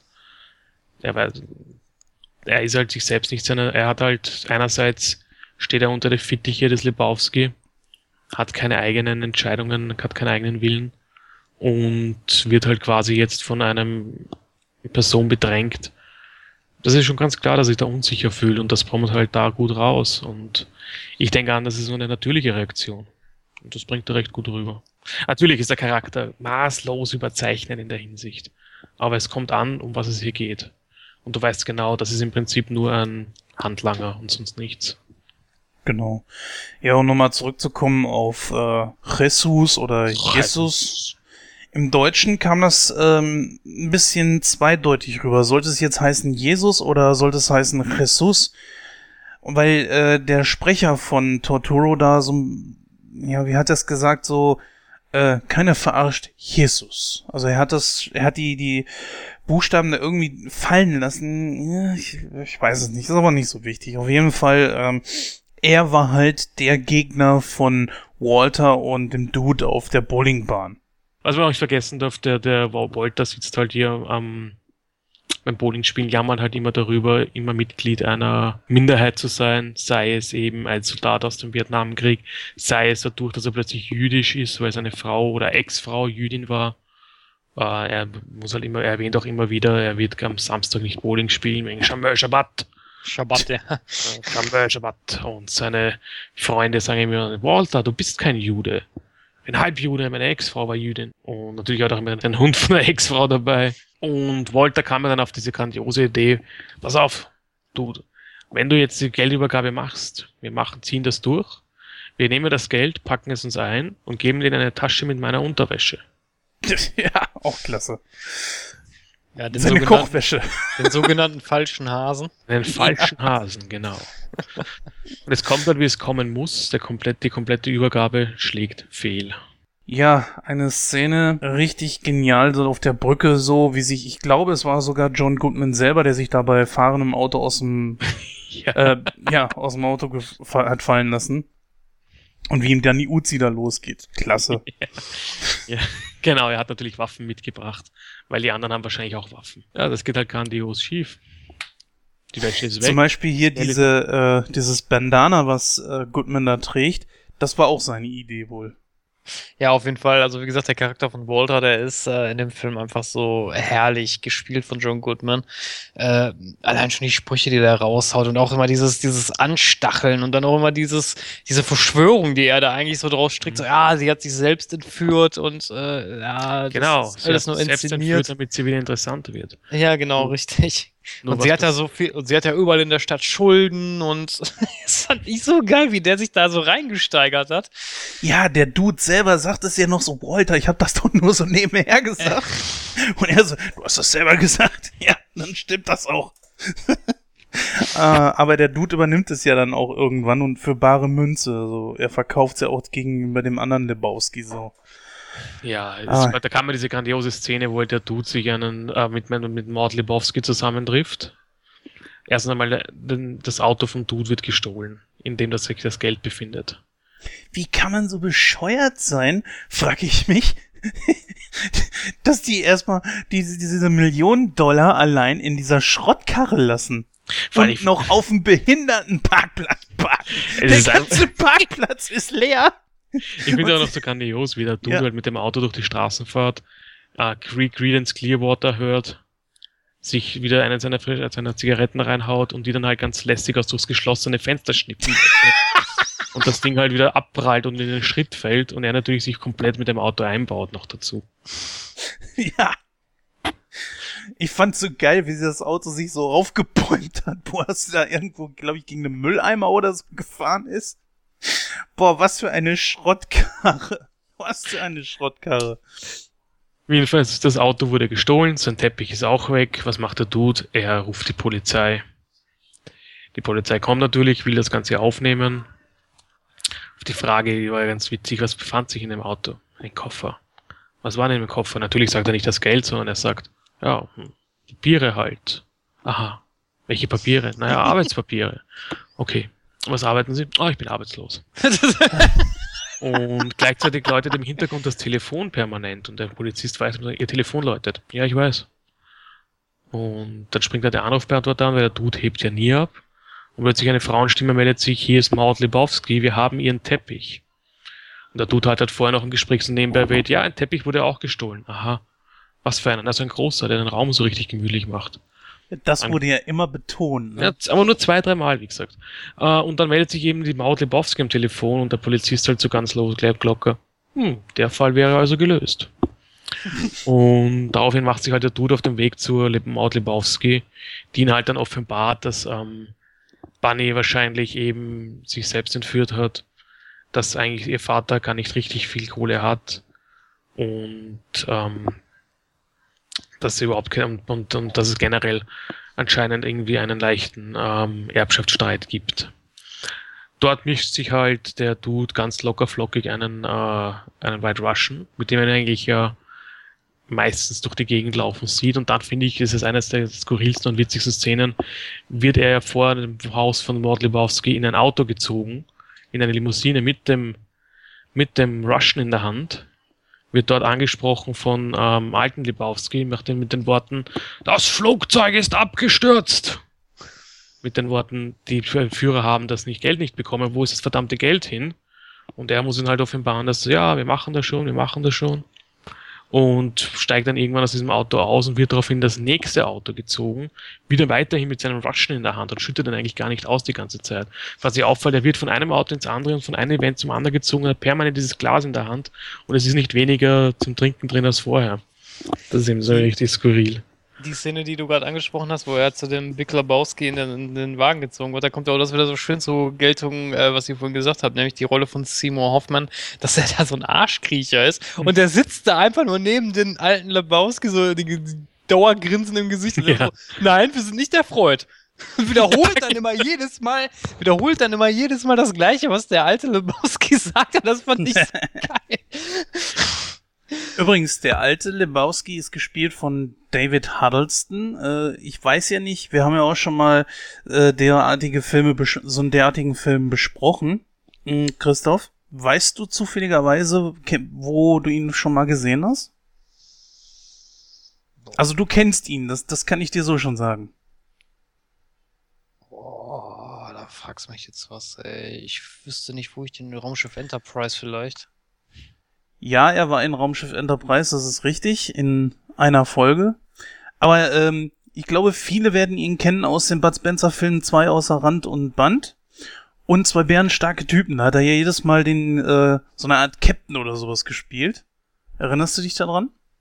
Boah, müsste, ja, wüsste ich jetzt nicht. Also ich habe die Filme natürlich gesehen, klar, aber ähm, ich kann, ich habe, ich habe da jetzt kein, kein, keine Rolle zu, wo ich ihn verbinden könnte. Also bei zwei außer Rand und Band, da war er der Captain. Die sind ja da irgendwie in dieses äh, Kaufhaus reingekommen und das, er war da der Captain, der die dann auch anschließend ausgebildet hat. Und bei zwei bärenstarke Typen war er ebenfalls, glaube ich, der Nee, CIA-Chef. weißt du, weißt du, woher ich ihn kenne? Aus Santa Claus, den Film. Hm? Nee, kenne ich da nicht. Also den Film kenne ich Ah, den mit, äh, na, Hier mit Patch, dem Kobold. ja, ja, ja, ja. Ich, da hat er nämlich Santa Claus gespielt, daher kenne ich ihn. Aber naja, gut, kommen wir mal auf den Film zurück. ähm, ja, also er trifft ja dann auch Remote äh, Limbowski, wie der Chris das schon folgerichtig gesagt hat. Und äh, die ist ja, sie ist ja so eine feministische Künstlerin. Und äh, das war dann so, so, so eine Szene, wo ich mir so gedacht habe, so, die fand ich ein bisschen zu overacting. Also, dass sie dann da so steht so vor ihm und äh, da halb nackt rumrennt und dann auch immer sagt, so, ja, Männer haben da ja ein Problem mit, wenn man halt das weibliche Geschlechtsteil erwähnt, aber wenn man das bei den Männern macht, ist das ja okay. Ich weiß nicht, das hat mich so ein bisschen so ein, ah, ein bisschen an alles Schwarze erinnert, so, weiß ich nicht, das fand ich so Oh ein bisschen, Gott, ja. Oh, das, weit fand, das fand ich, das fand ich ein bisschen überzogen irgendwo. Wobei ja noch eine kurze Anekdote zu der Szene. Julian Moore hat zu dieser Zeit keine Nacktszenen gedreht und hat ein Body-Double verlangt, welches aus welchem Grund auch immer nicht erschienen ist an dem Tag zum Drehen, worauf man ihr einen äh, Gummiarsch umgehängt hat. Echt? Ja. ich, ich habe mich immer so gefragt, okay, wozu braucht man das jetzt, dass sie da nackt umherfliegt? Also, Äh, es ist, ja, es sind halt die Künstler halt. Ich meine, ich frage mich oft irgendwie, ist das Kunst oder kann das weg? Oder kann der nicht einfach so ein stinknormales Bild malen oder muss der jetzt die Farb Farbe mit einer Kanone auf die Leinwand schießen? Das glaube ich, wird dir kein Künstler genau äh, erklären, warum, weshalb und wieso. nee, für mich müssen Nacktszenen einfach irgendwo schon Sinn haben. Also ganz ehrlich, eine Nacktszene braucht keinen Sinn. Naja, gut, okay, ich meine, das ist jetzt ein bisschen hochgestochen. Ich finde, bei dem Film muss das jetzt nicht unbedingt Sinn machen. Da muss ich dem Chris schon recht geben. Ich bin ganz ehrlich, es muss auch nicht einen Sinn machen. Von mir aus, ja, wenn du unbedingt jetzt so drauf aus bist, dass es einen Sinn macht, warum sich Leute ausziehen. Ich habe nichts dagegen, wenn sich Leute im Kinos aufziehen. Also im Kinofilmen ausziehen, ganz ehrlich. Naja, ich auch nicht. Darum geht's ja gar nicht. Nein, es ist einfach so die Frage so, okay, die Frau äh, hat sich da jetzt ausgezogen und, und wozu brauchte man das in der Szene jetzt unbedingt, ne? Schau, du hast den alten Lebowski, der biedere, traditionelle Businessman, der mit seinen bloßen Händen ein Imperium erschaffen hat, der eigentlich jemand braucht. Ja, denk einmal nach drüber. Und der hat eine Tochter, die eigentlich irgendwann einmal dieses Imperium übernehmen soll. Und die ist dann komplett das Gegenteil von ihm. Ach Die so, ja, stimmt. Das macht Sinn wieder. Da hast du recht. halt so habe ich, so, so hab ich halt das noch gar nicht gesehen. Ja. Sie ist halt die Revolutionäre davon. Sie ist halt genau das Gegenteil im Prinzip. Einerseits will sie nichts, jetzt so will sie halt von der Art und Weise nichts zu tun haben, andererseits ist sie auf die Kohle doch aus. Aber das ist doch meistens so, dass von irgendwelchen diesen Leuten die Kinder oder die, die, oder sagen wir so, die Nach Nachfolger, die haben alle irgendwie einen Knacks in die andere Richtung und ich glaube, das ist damit so richtig dann dargestellt worden. Oder hätte es dargestellt worden. Abgesehen davon hat sie auch ein Problem mit Bunny, weil warum hat ihr Vater so sich so einen Junge geholt? Die ist ja nur fürs Geld aus. Ja, stimmt. Da hat er, äh, da hat sie ihm, ja- also dem Dude ja auch noch die, die Porno oder den Pornofilm davor gespielt, Ja. wo sie mitgespielt hatte. Äh, wo ich mir dann auch so gedacht habe, ähm, okay, die mag ihre, ihre Stiefmutter anscheinend nicht so wirklich. Die wahrscheinlich 15 Jahre jünger ist als sie selbst zu dem Zeitpunkt. Wie gesagt, die Charaktere sind alle immer stark überzeichnet, diesen, diesen Film, dann wirklich mal diese Gegensätze zu zeigen. Und ich denke, das ist dann ungefähr die Richtung, aus der das kommt. Aber die Szene ist natürlich auch Hammer, ne? Also sie zeigt ihm da diesen Erotikfilm, wo ja dieser Nihilist dann auch zu sehen ist und der Typ dann da drin so, ich bin mal kurz eben rübergekommen, um das nach dem Kabel zu sehen. Und dann kommt die andere, ja, ist kein Problem. Hier ist, äh, hier, also die Bunny kommt dann da um die Ecke und sagt, ja, hier ist der Fernseher und äh, dann kommt da so eine wirklich total nackte Frau, übrigens eine richtige Pornodarstellerin. Die, äh, also das ist keine Schauspielerin in dem Sinne, sondern halt eben Jens sofort erkannt. Aber sofort, natürlich. Ich meine, ich So, habe einen Screenshot davon. ich habe einen Screenshot davon. Nein. Ähm, Das war schön. und das fand ich dann so geil, so, wo Bunny Lebowski dann sagt so, ja, sie kam mal eben zum Duschen rüber. Hä? sie kam zum Das, das, das Witzige an, an der Szene ist ja, dann sagt ja noch äh, Maud Lebowski, ja, die Story ist jetzt nicht so gut, aber du weißt schon, was als nächstes passiert. Und der Dude dann so, ja, er repariert das Kabel. Aber das erinnert mich immer an diesen, an diesen berühmten ähm, Pornofilm 18,5.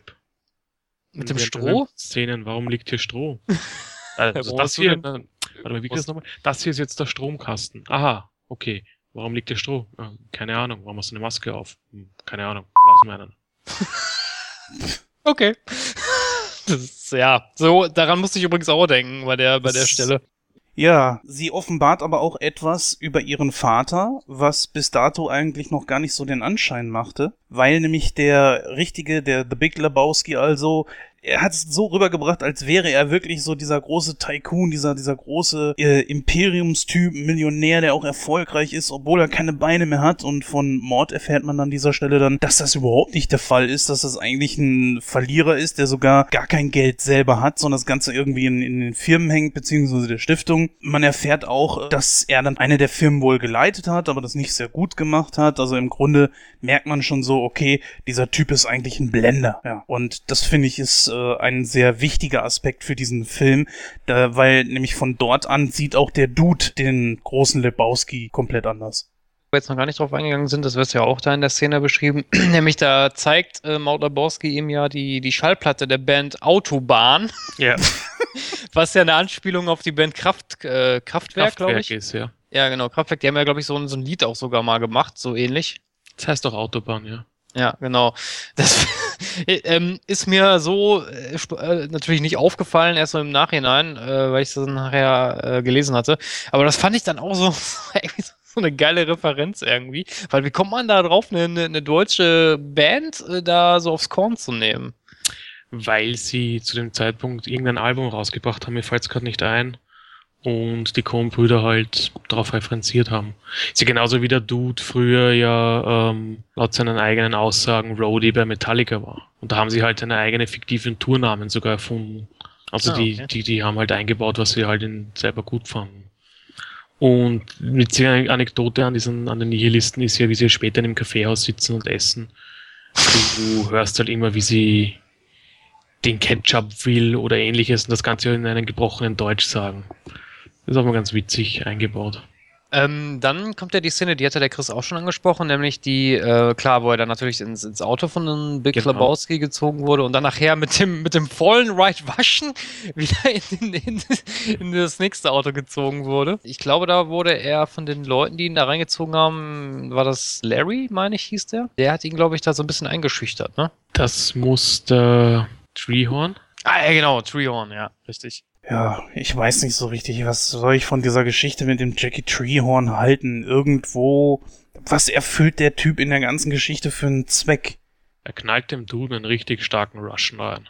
Ja, aber das habe ich, äh, die Szene habe ich ehrlich gesagt auch nicht so ganz verstanden, warum sie den jetzt zu ihm bringen und er ihn da unter Drogen setzt. Das äh, habe ich auch nicht so ganz verstanden, was die Szene soll.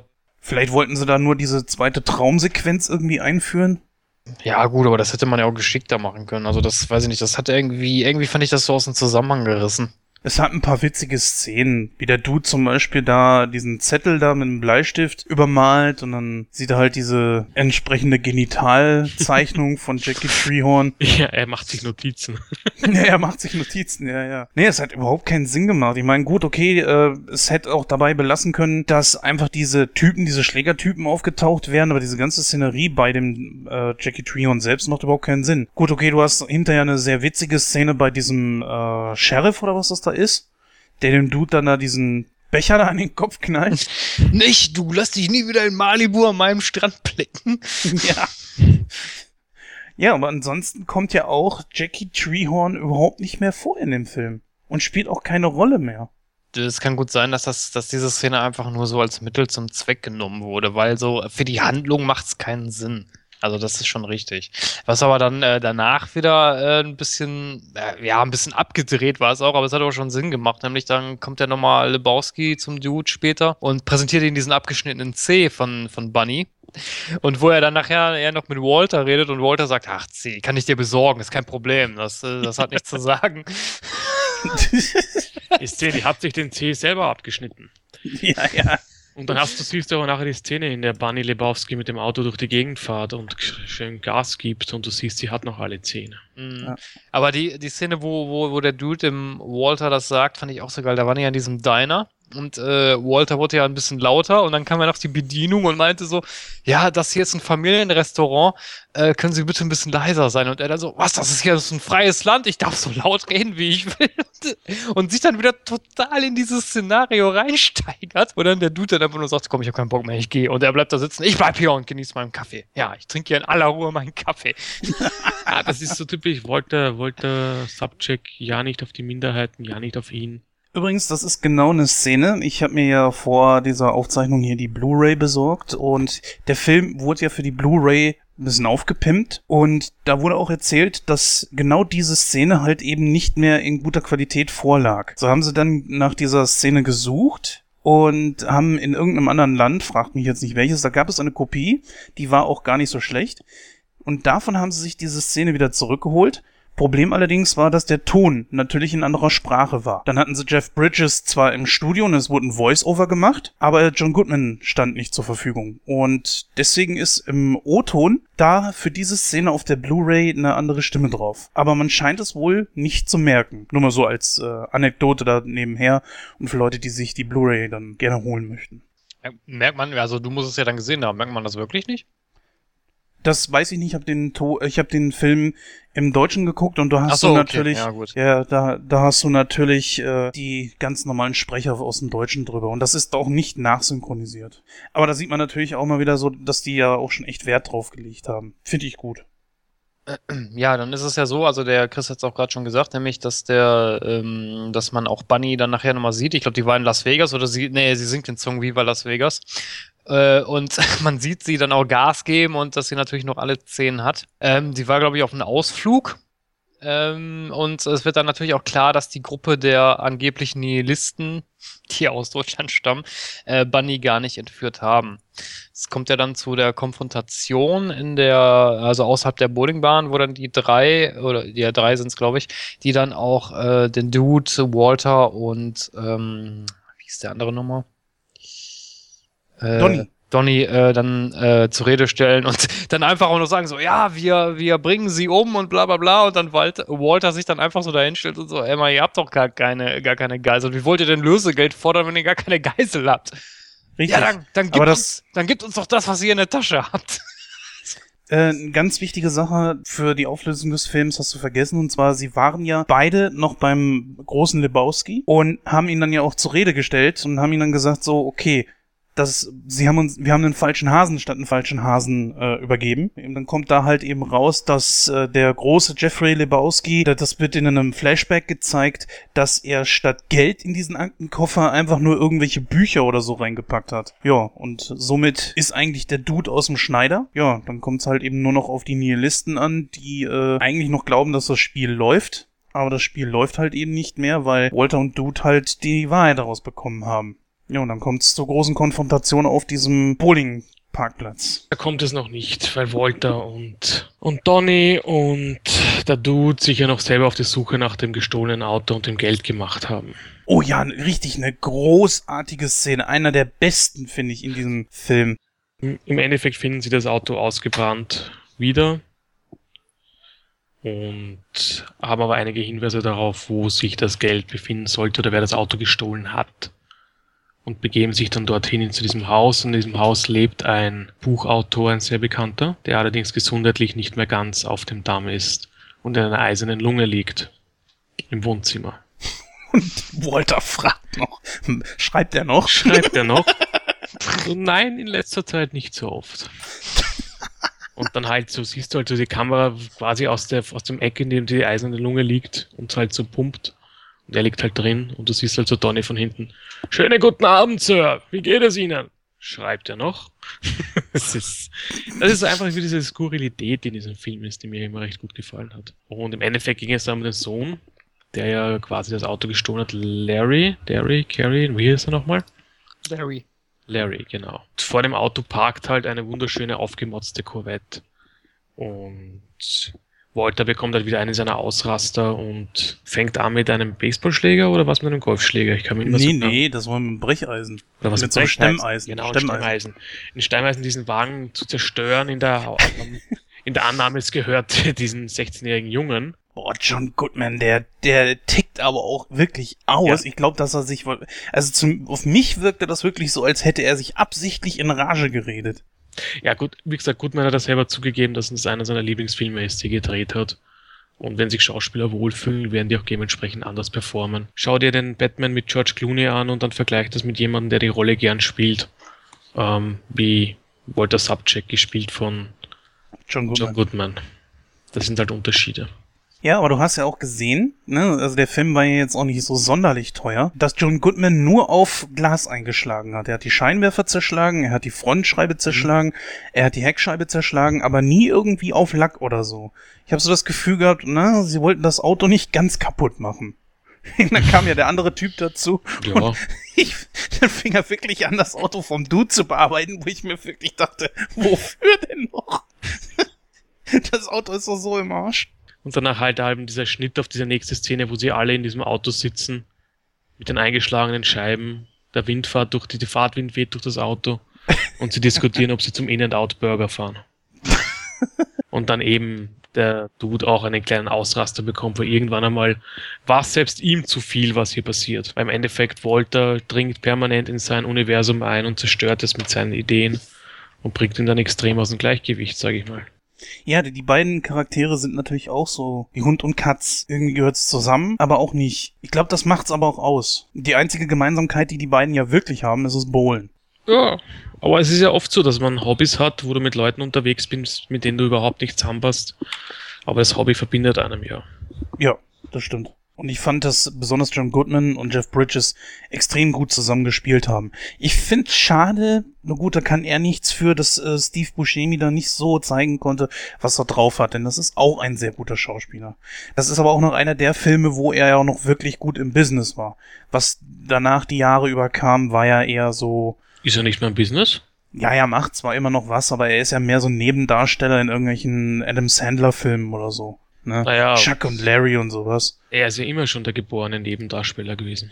Richtig, aber äh, unterscheide mal zum Beispiel die Filme von äh, damals, wie Con Air oder jetzt äh, Big Lebowski und so weiter, das sind ja Kultfilme gewesen und das, was er heute dreht. Also Nebendarsteller in einem richtig geilen Film oder Nebendarsteller halt in einem Adam oh. Sandler Film. Ne? Das er, war, halt er war in 56 Episoden Nebendarsteller Boardwalk Empire. Eine recht erfolgreiche Fernsehshow seit vier Jahren läuft. Nee, habe ich nie gesehen. Also das zeigt, dass er noch im Business ist, weil Fernsehserien sind die neuen Kinofilme. Abgesehen davon hat er ja noch so Sachen gemacht, eben wie Kindsköpfe, wie du schon vorher gesagt hast. 30 Rock war ja auch dabei, sieben Jahre. Man darf übrigens auch mal sagen, für diejenigen, die es interessiert, äh, Steve Buscemi hatte da noch eine andere Synchronstimme und Santiago Ziesma, der ihn eigentlich danach irgendwie ich weiß gar nicht, ab welchem Film genau dann äh, synchronisiert hat, eigentlich ständig, war aber auch an diesem Film beteiligt. Er war nämlich der äh, Kumpel von Mord, der eigentlich gar nicht so richtig Sinn gemacht hat, wo der Dude dann sagte, wer ist denn das überhaupt? Der sich immer so komisch kaputt gelacht hat. das heißt also vertauschte Rollen in dem Moment und nur, nur für die so ein kleiner Fun-Fact nebendran. Ja, dann kommt es natürlich zu der ganz, ganz äh, bitterbösen Szenerie, diese Klopperei da halt auf dem Bowlingparkplatz und dann erleidet Donny einen Herzinfarkt. Aber was auch ganz wichtig war auf diesem, auf diesem Parkplatz, war ja eben die große Offenbarung, dass Lebowski kein Geld hat.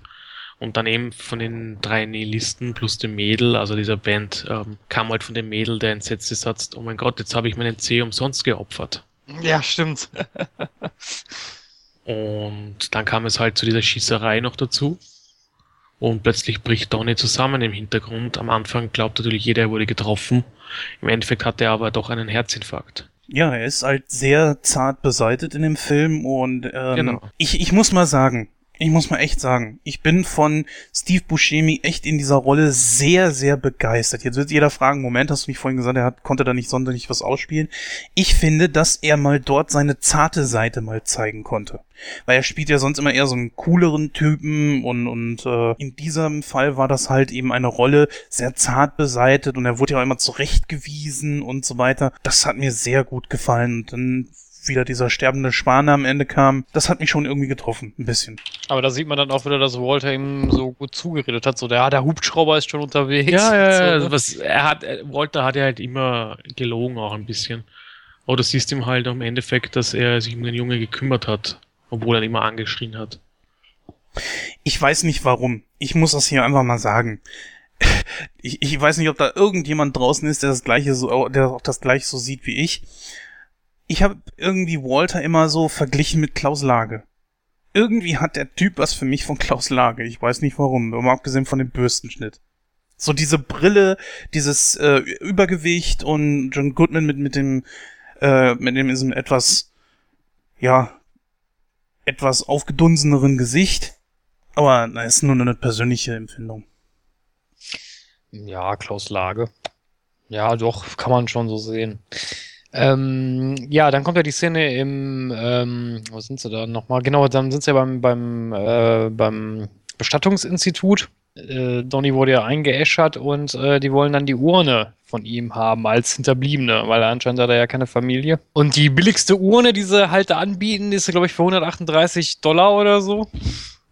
Und das wollen sie ja nicht bezahlen, die 138 Dollar, weil das ihnen natürlich zu viel Geld ist. Und was machen sie?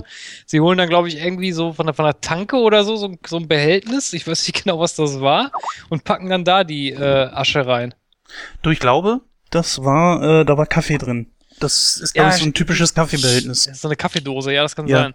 Oder es waren Zigaretten, das weiß ich jetzt nicht so genau. Kann ja auch mal einer unserer Zuhörer in den Kommentaren schreiben, wenn er das möchte. Weiß ich jetzt nicht so genau. Walter hat ja geraucht. Ich glaube, der Dude hat keine normalen Zigaretten geraucht, oder Chris?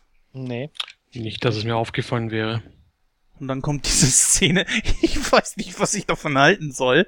Ist irgendwie Situationskomik. Auf der einen Seite natürlich irgendwie so, Leute, doch mal ein bisschen Respekt. Was macht ihr da bitte mit dem, mit diesem Charakter? Auf der anderen Seite natürlich todwitzig, äh, als dann äh, Walter versucht hat, die Asche im- im Meer zu verstreuen. Was ja übrigens, glaube ich, in den USA überhaupt nicht erlaubt ist. Also, ich sag ja, urkomisch. Alles fliegt dem Dude irgendwie ins Gesicht, auf die Brille, in den Bart. Und der steht einfach nur fassungslos da.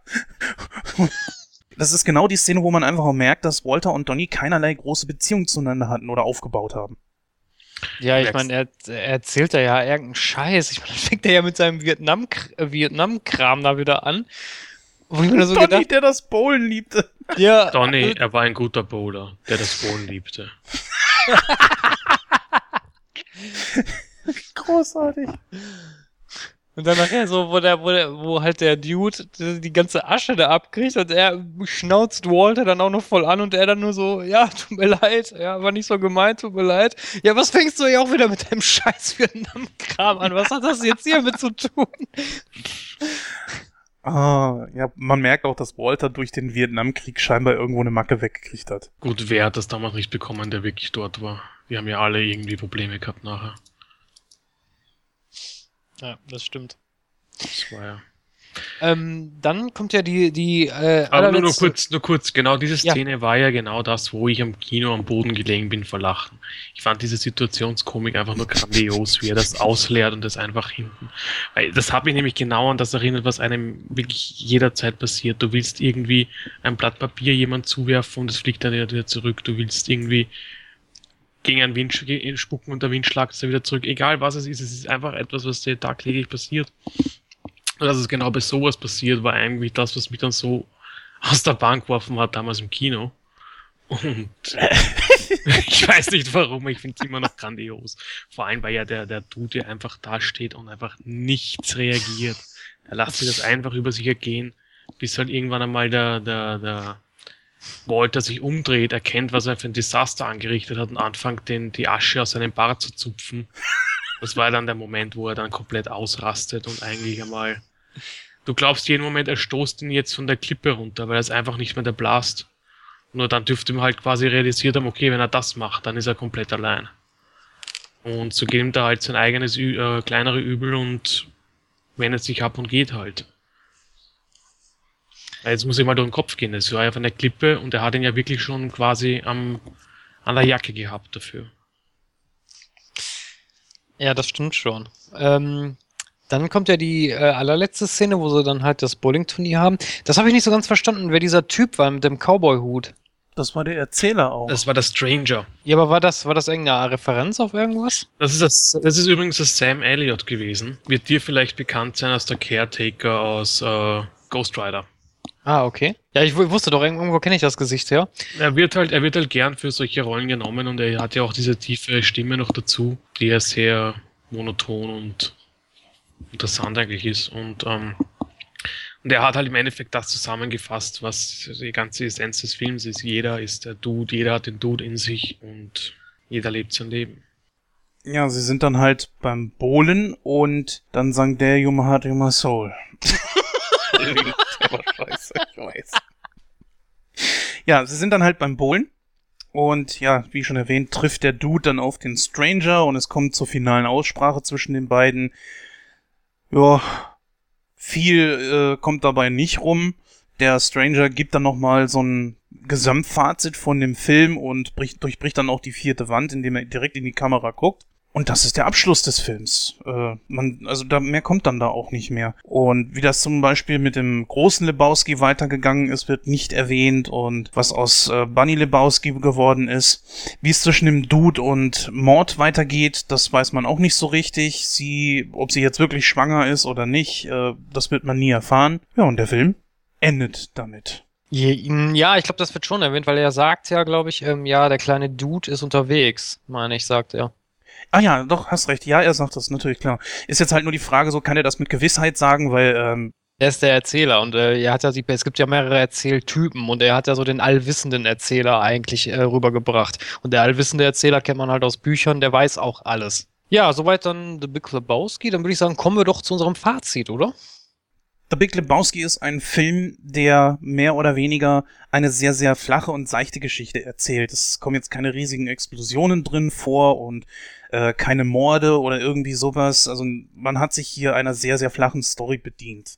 Es kommen ein paar Twists, die man so mit Sicherheit nicht erwartet hat. Halt zum Beispiel, dass der große Lebowski im Grunde genommen ein kleiner Schlucker ist, der von seiner, von dem Wohlwollen seiner Tochter abhängig ist und eigentlich gar nicht das so da, das ist, was er eigentlich versucht, gegenüber den Dude darzustellen. Der Film hatte anfangs einige Kritiker und war jetzt auch nicht so wahnsinnig erfolgreich. Über die Jahre hinweg hat er unglaublich an, an Beliebtheit zugelegt. Und naja gut, ich persönlich fand ihn von Anfang an gut. Ich habe ihn damals ja im Kino gesehen und habe ihn mir damals, glaube ich, sogar auf Kaufkassette geholt, weil ich den so richtig genial fand.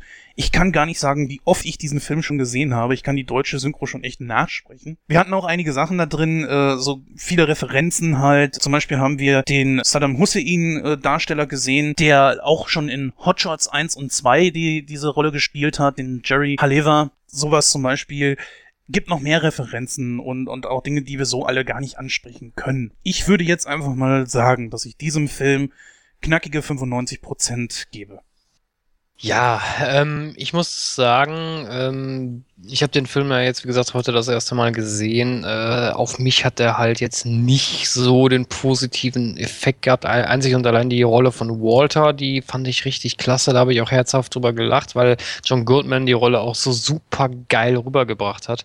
Ähm, durch die Diskussion jetzt sind mir allerdings mehrere Referenzen jetzt natürlich auch bewusst geworden, was ich natürlich so beim erstmaligen Gucken jetzt nicht so wahrgenommen habe. Klar, so ein paar Sachen sind mir natürlich auch aufgefallen, aber irgendwie dümpelt der, hat der Film aber so vor sich hingedümpelt. Ähm, natürlich klar, wenn man sich den vielleicht öfters mal anguckt, weiß man den vielleicht ein bisschen mehr zu schätzen. Das will ich dem Film nicht absprechen. Ähm, deswegen kann ich jetzt halt nur das Fazit jetzt so aussprechen, wie ich den Film halt jetzt beim erstmaligen Schauen und äh, in Anbetracht der, der, dessen, dass wir jetzt auch diesen Film ausführlich diskutiert haben und mir dadurch auch ein paar Sachen mehr bewusst geworden sind, kann ich den dementsprechend jetzt erstmal nur bewerten. Und da, ja, weiß ich nicht. Also ich finde, all, durch diese Diskussion hat er ein bisschen was gut gemacht durch John Goodman hat der Film bei mir ein bisschen was gut gemacht. gemacht. Deshalb würde ich dem Film etwa 65% geben. Ja, also für mich ist der Film wie ein, wie ein guter Wein. Je älter er wird, desto besser wieder. Und man kommt immer wieder drauf, was Neues, was drin ist. Ähm, generell, wie gesagt, mir hat er auch von Anfang an nicht gefallen. Aber das ist halt bei mir bei fast allen Filmen von den Coen-Brüdern, die zünden erst beim zweiten, dritten Mal so richtig. Overall sage ich trotzdem, es ist einer der besseren Filme des Letz der letzten 20 Jahre. Und ich kann ihn nur weiterempfehlen. Man erwartet sich jetzt Höhepunkte in dem Film. Die kommen nicht, weil er hat keine. Er ist, wie er ist. Er ist eine wie man schon sagt, er dümpelt dahin. Allerdings ist das dahin dümpeln ist halt so, wie halt das Leben des Dudes. Für mich ist dieser Film ganz klar auch 95 Prozent. Er hat halt hin und wieder seine Schwachstellen, allerdings hat jeder Film, es gibt keinen perfekten Film. Und ich würde nicht, also ganz ehrlich, wenn ich durchseppe am Abend und dieser Film spielt im Fernsehen, ich bleibe jedes Mal dran hängen und amüsiere mich jedes Mal dran. Daher, wie gesagt, 95 Prozent. Ja, so viel, und ja. Christoph, gib mir meine Chance, schau dir nochmal an. Äh, das werde ich vielleicht sogar definitiv mal machen. Also, wie gesagt, so durch die Diskussion jetzt äh, waren da schon so ein paar Punkte dabei. Ähm, definitiv. Ich werde ihn mir wohl mal. Ich werde ihn mir wohl dann. ich werde ihn mir wohl dann nochmal anschauen. Ah, definitiv. Ähm, ja, aber nichtsdestotrotz, ähm, soweit dann unsere, unser Hauptthema bleibt eigentlich nur noch die Verabschiedung und ja, da kommen wir gleich zu.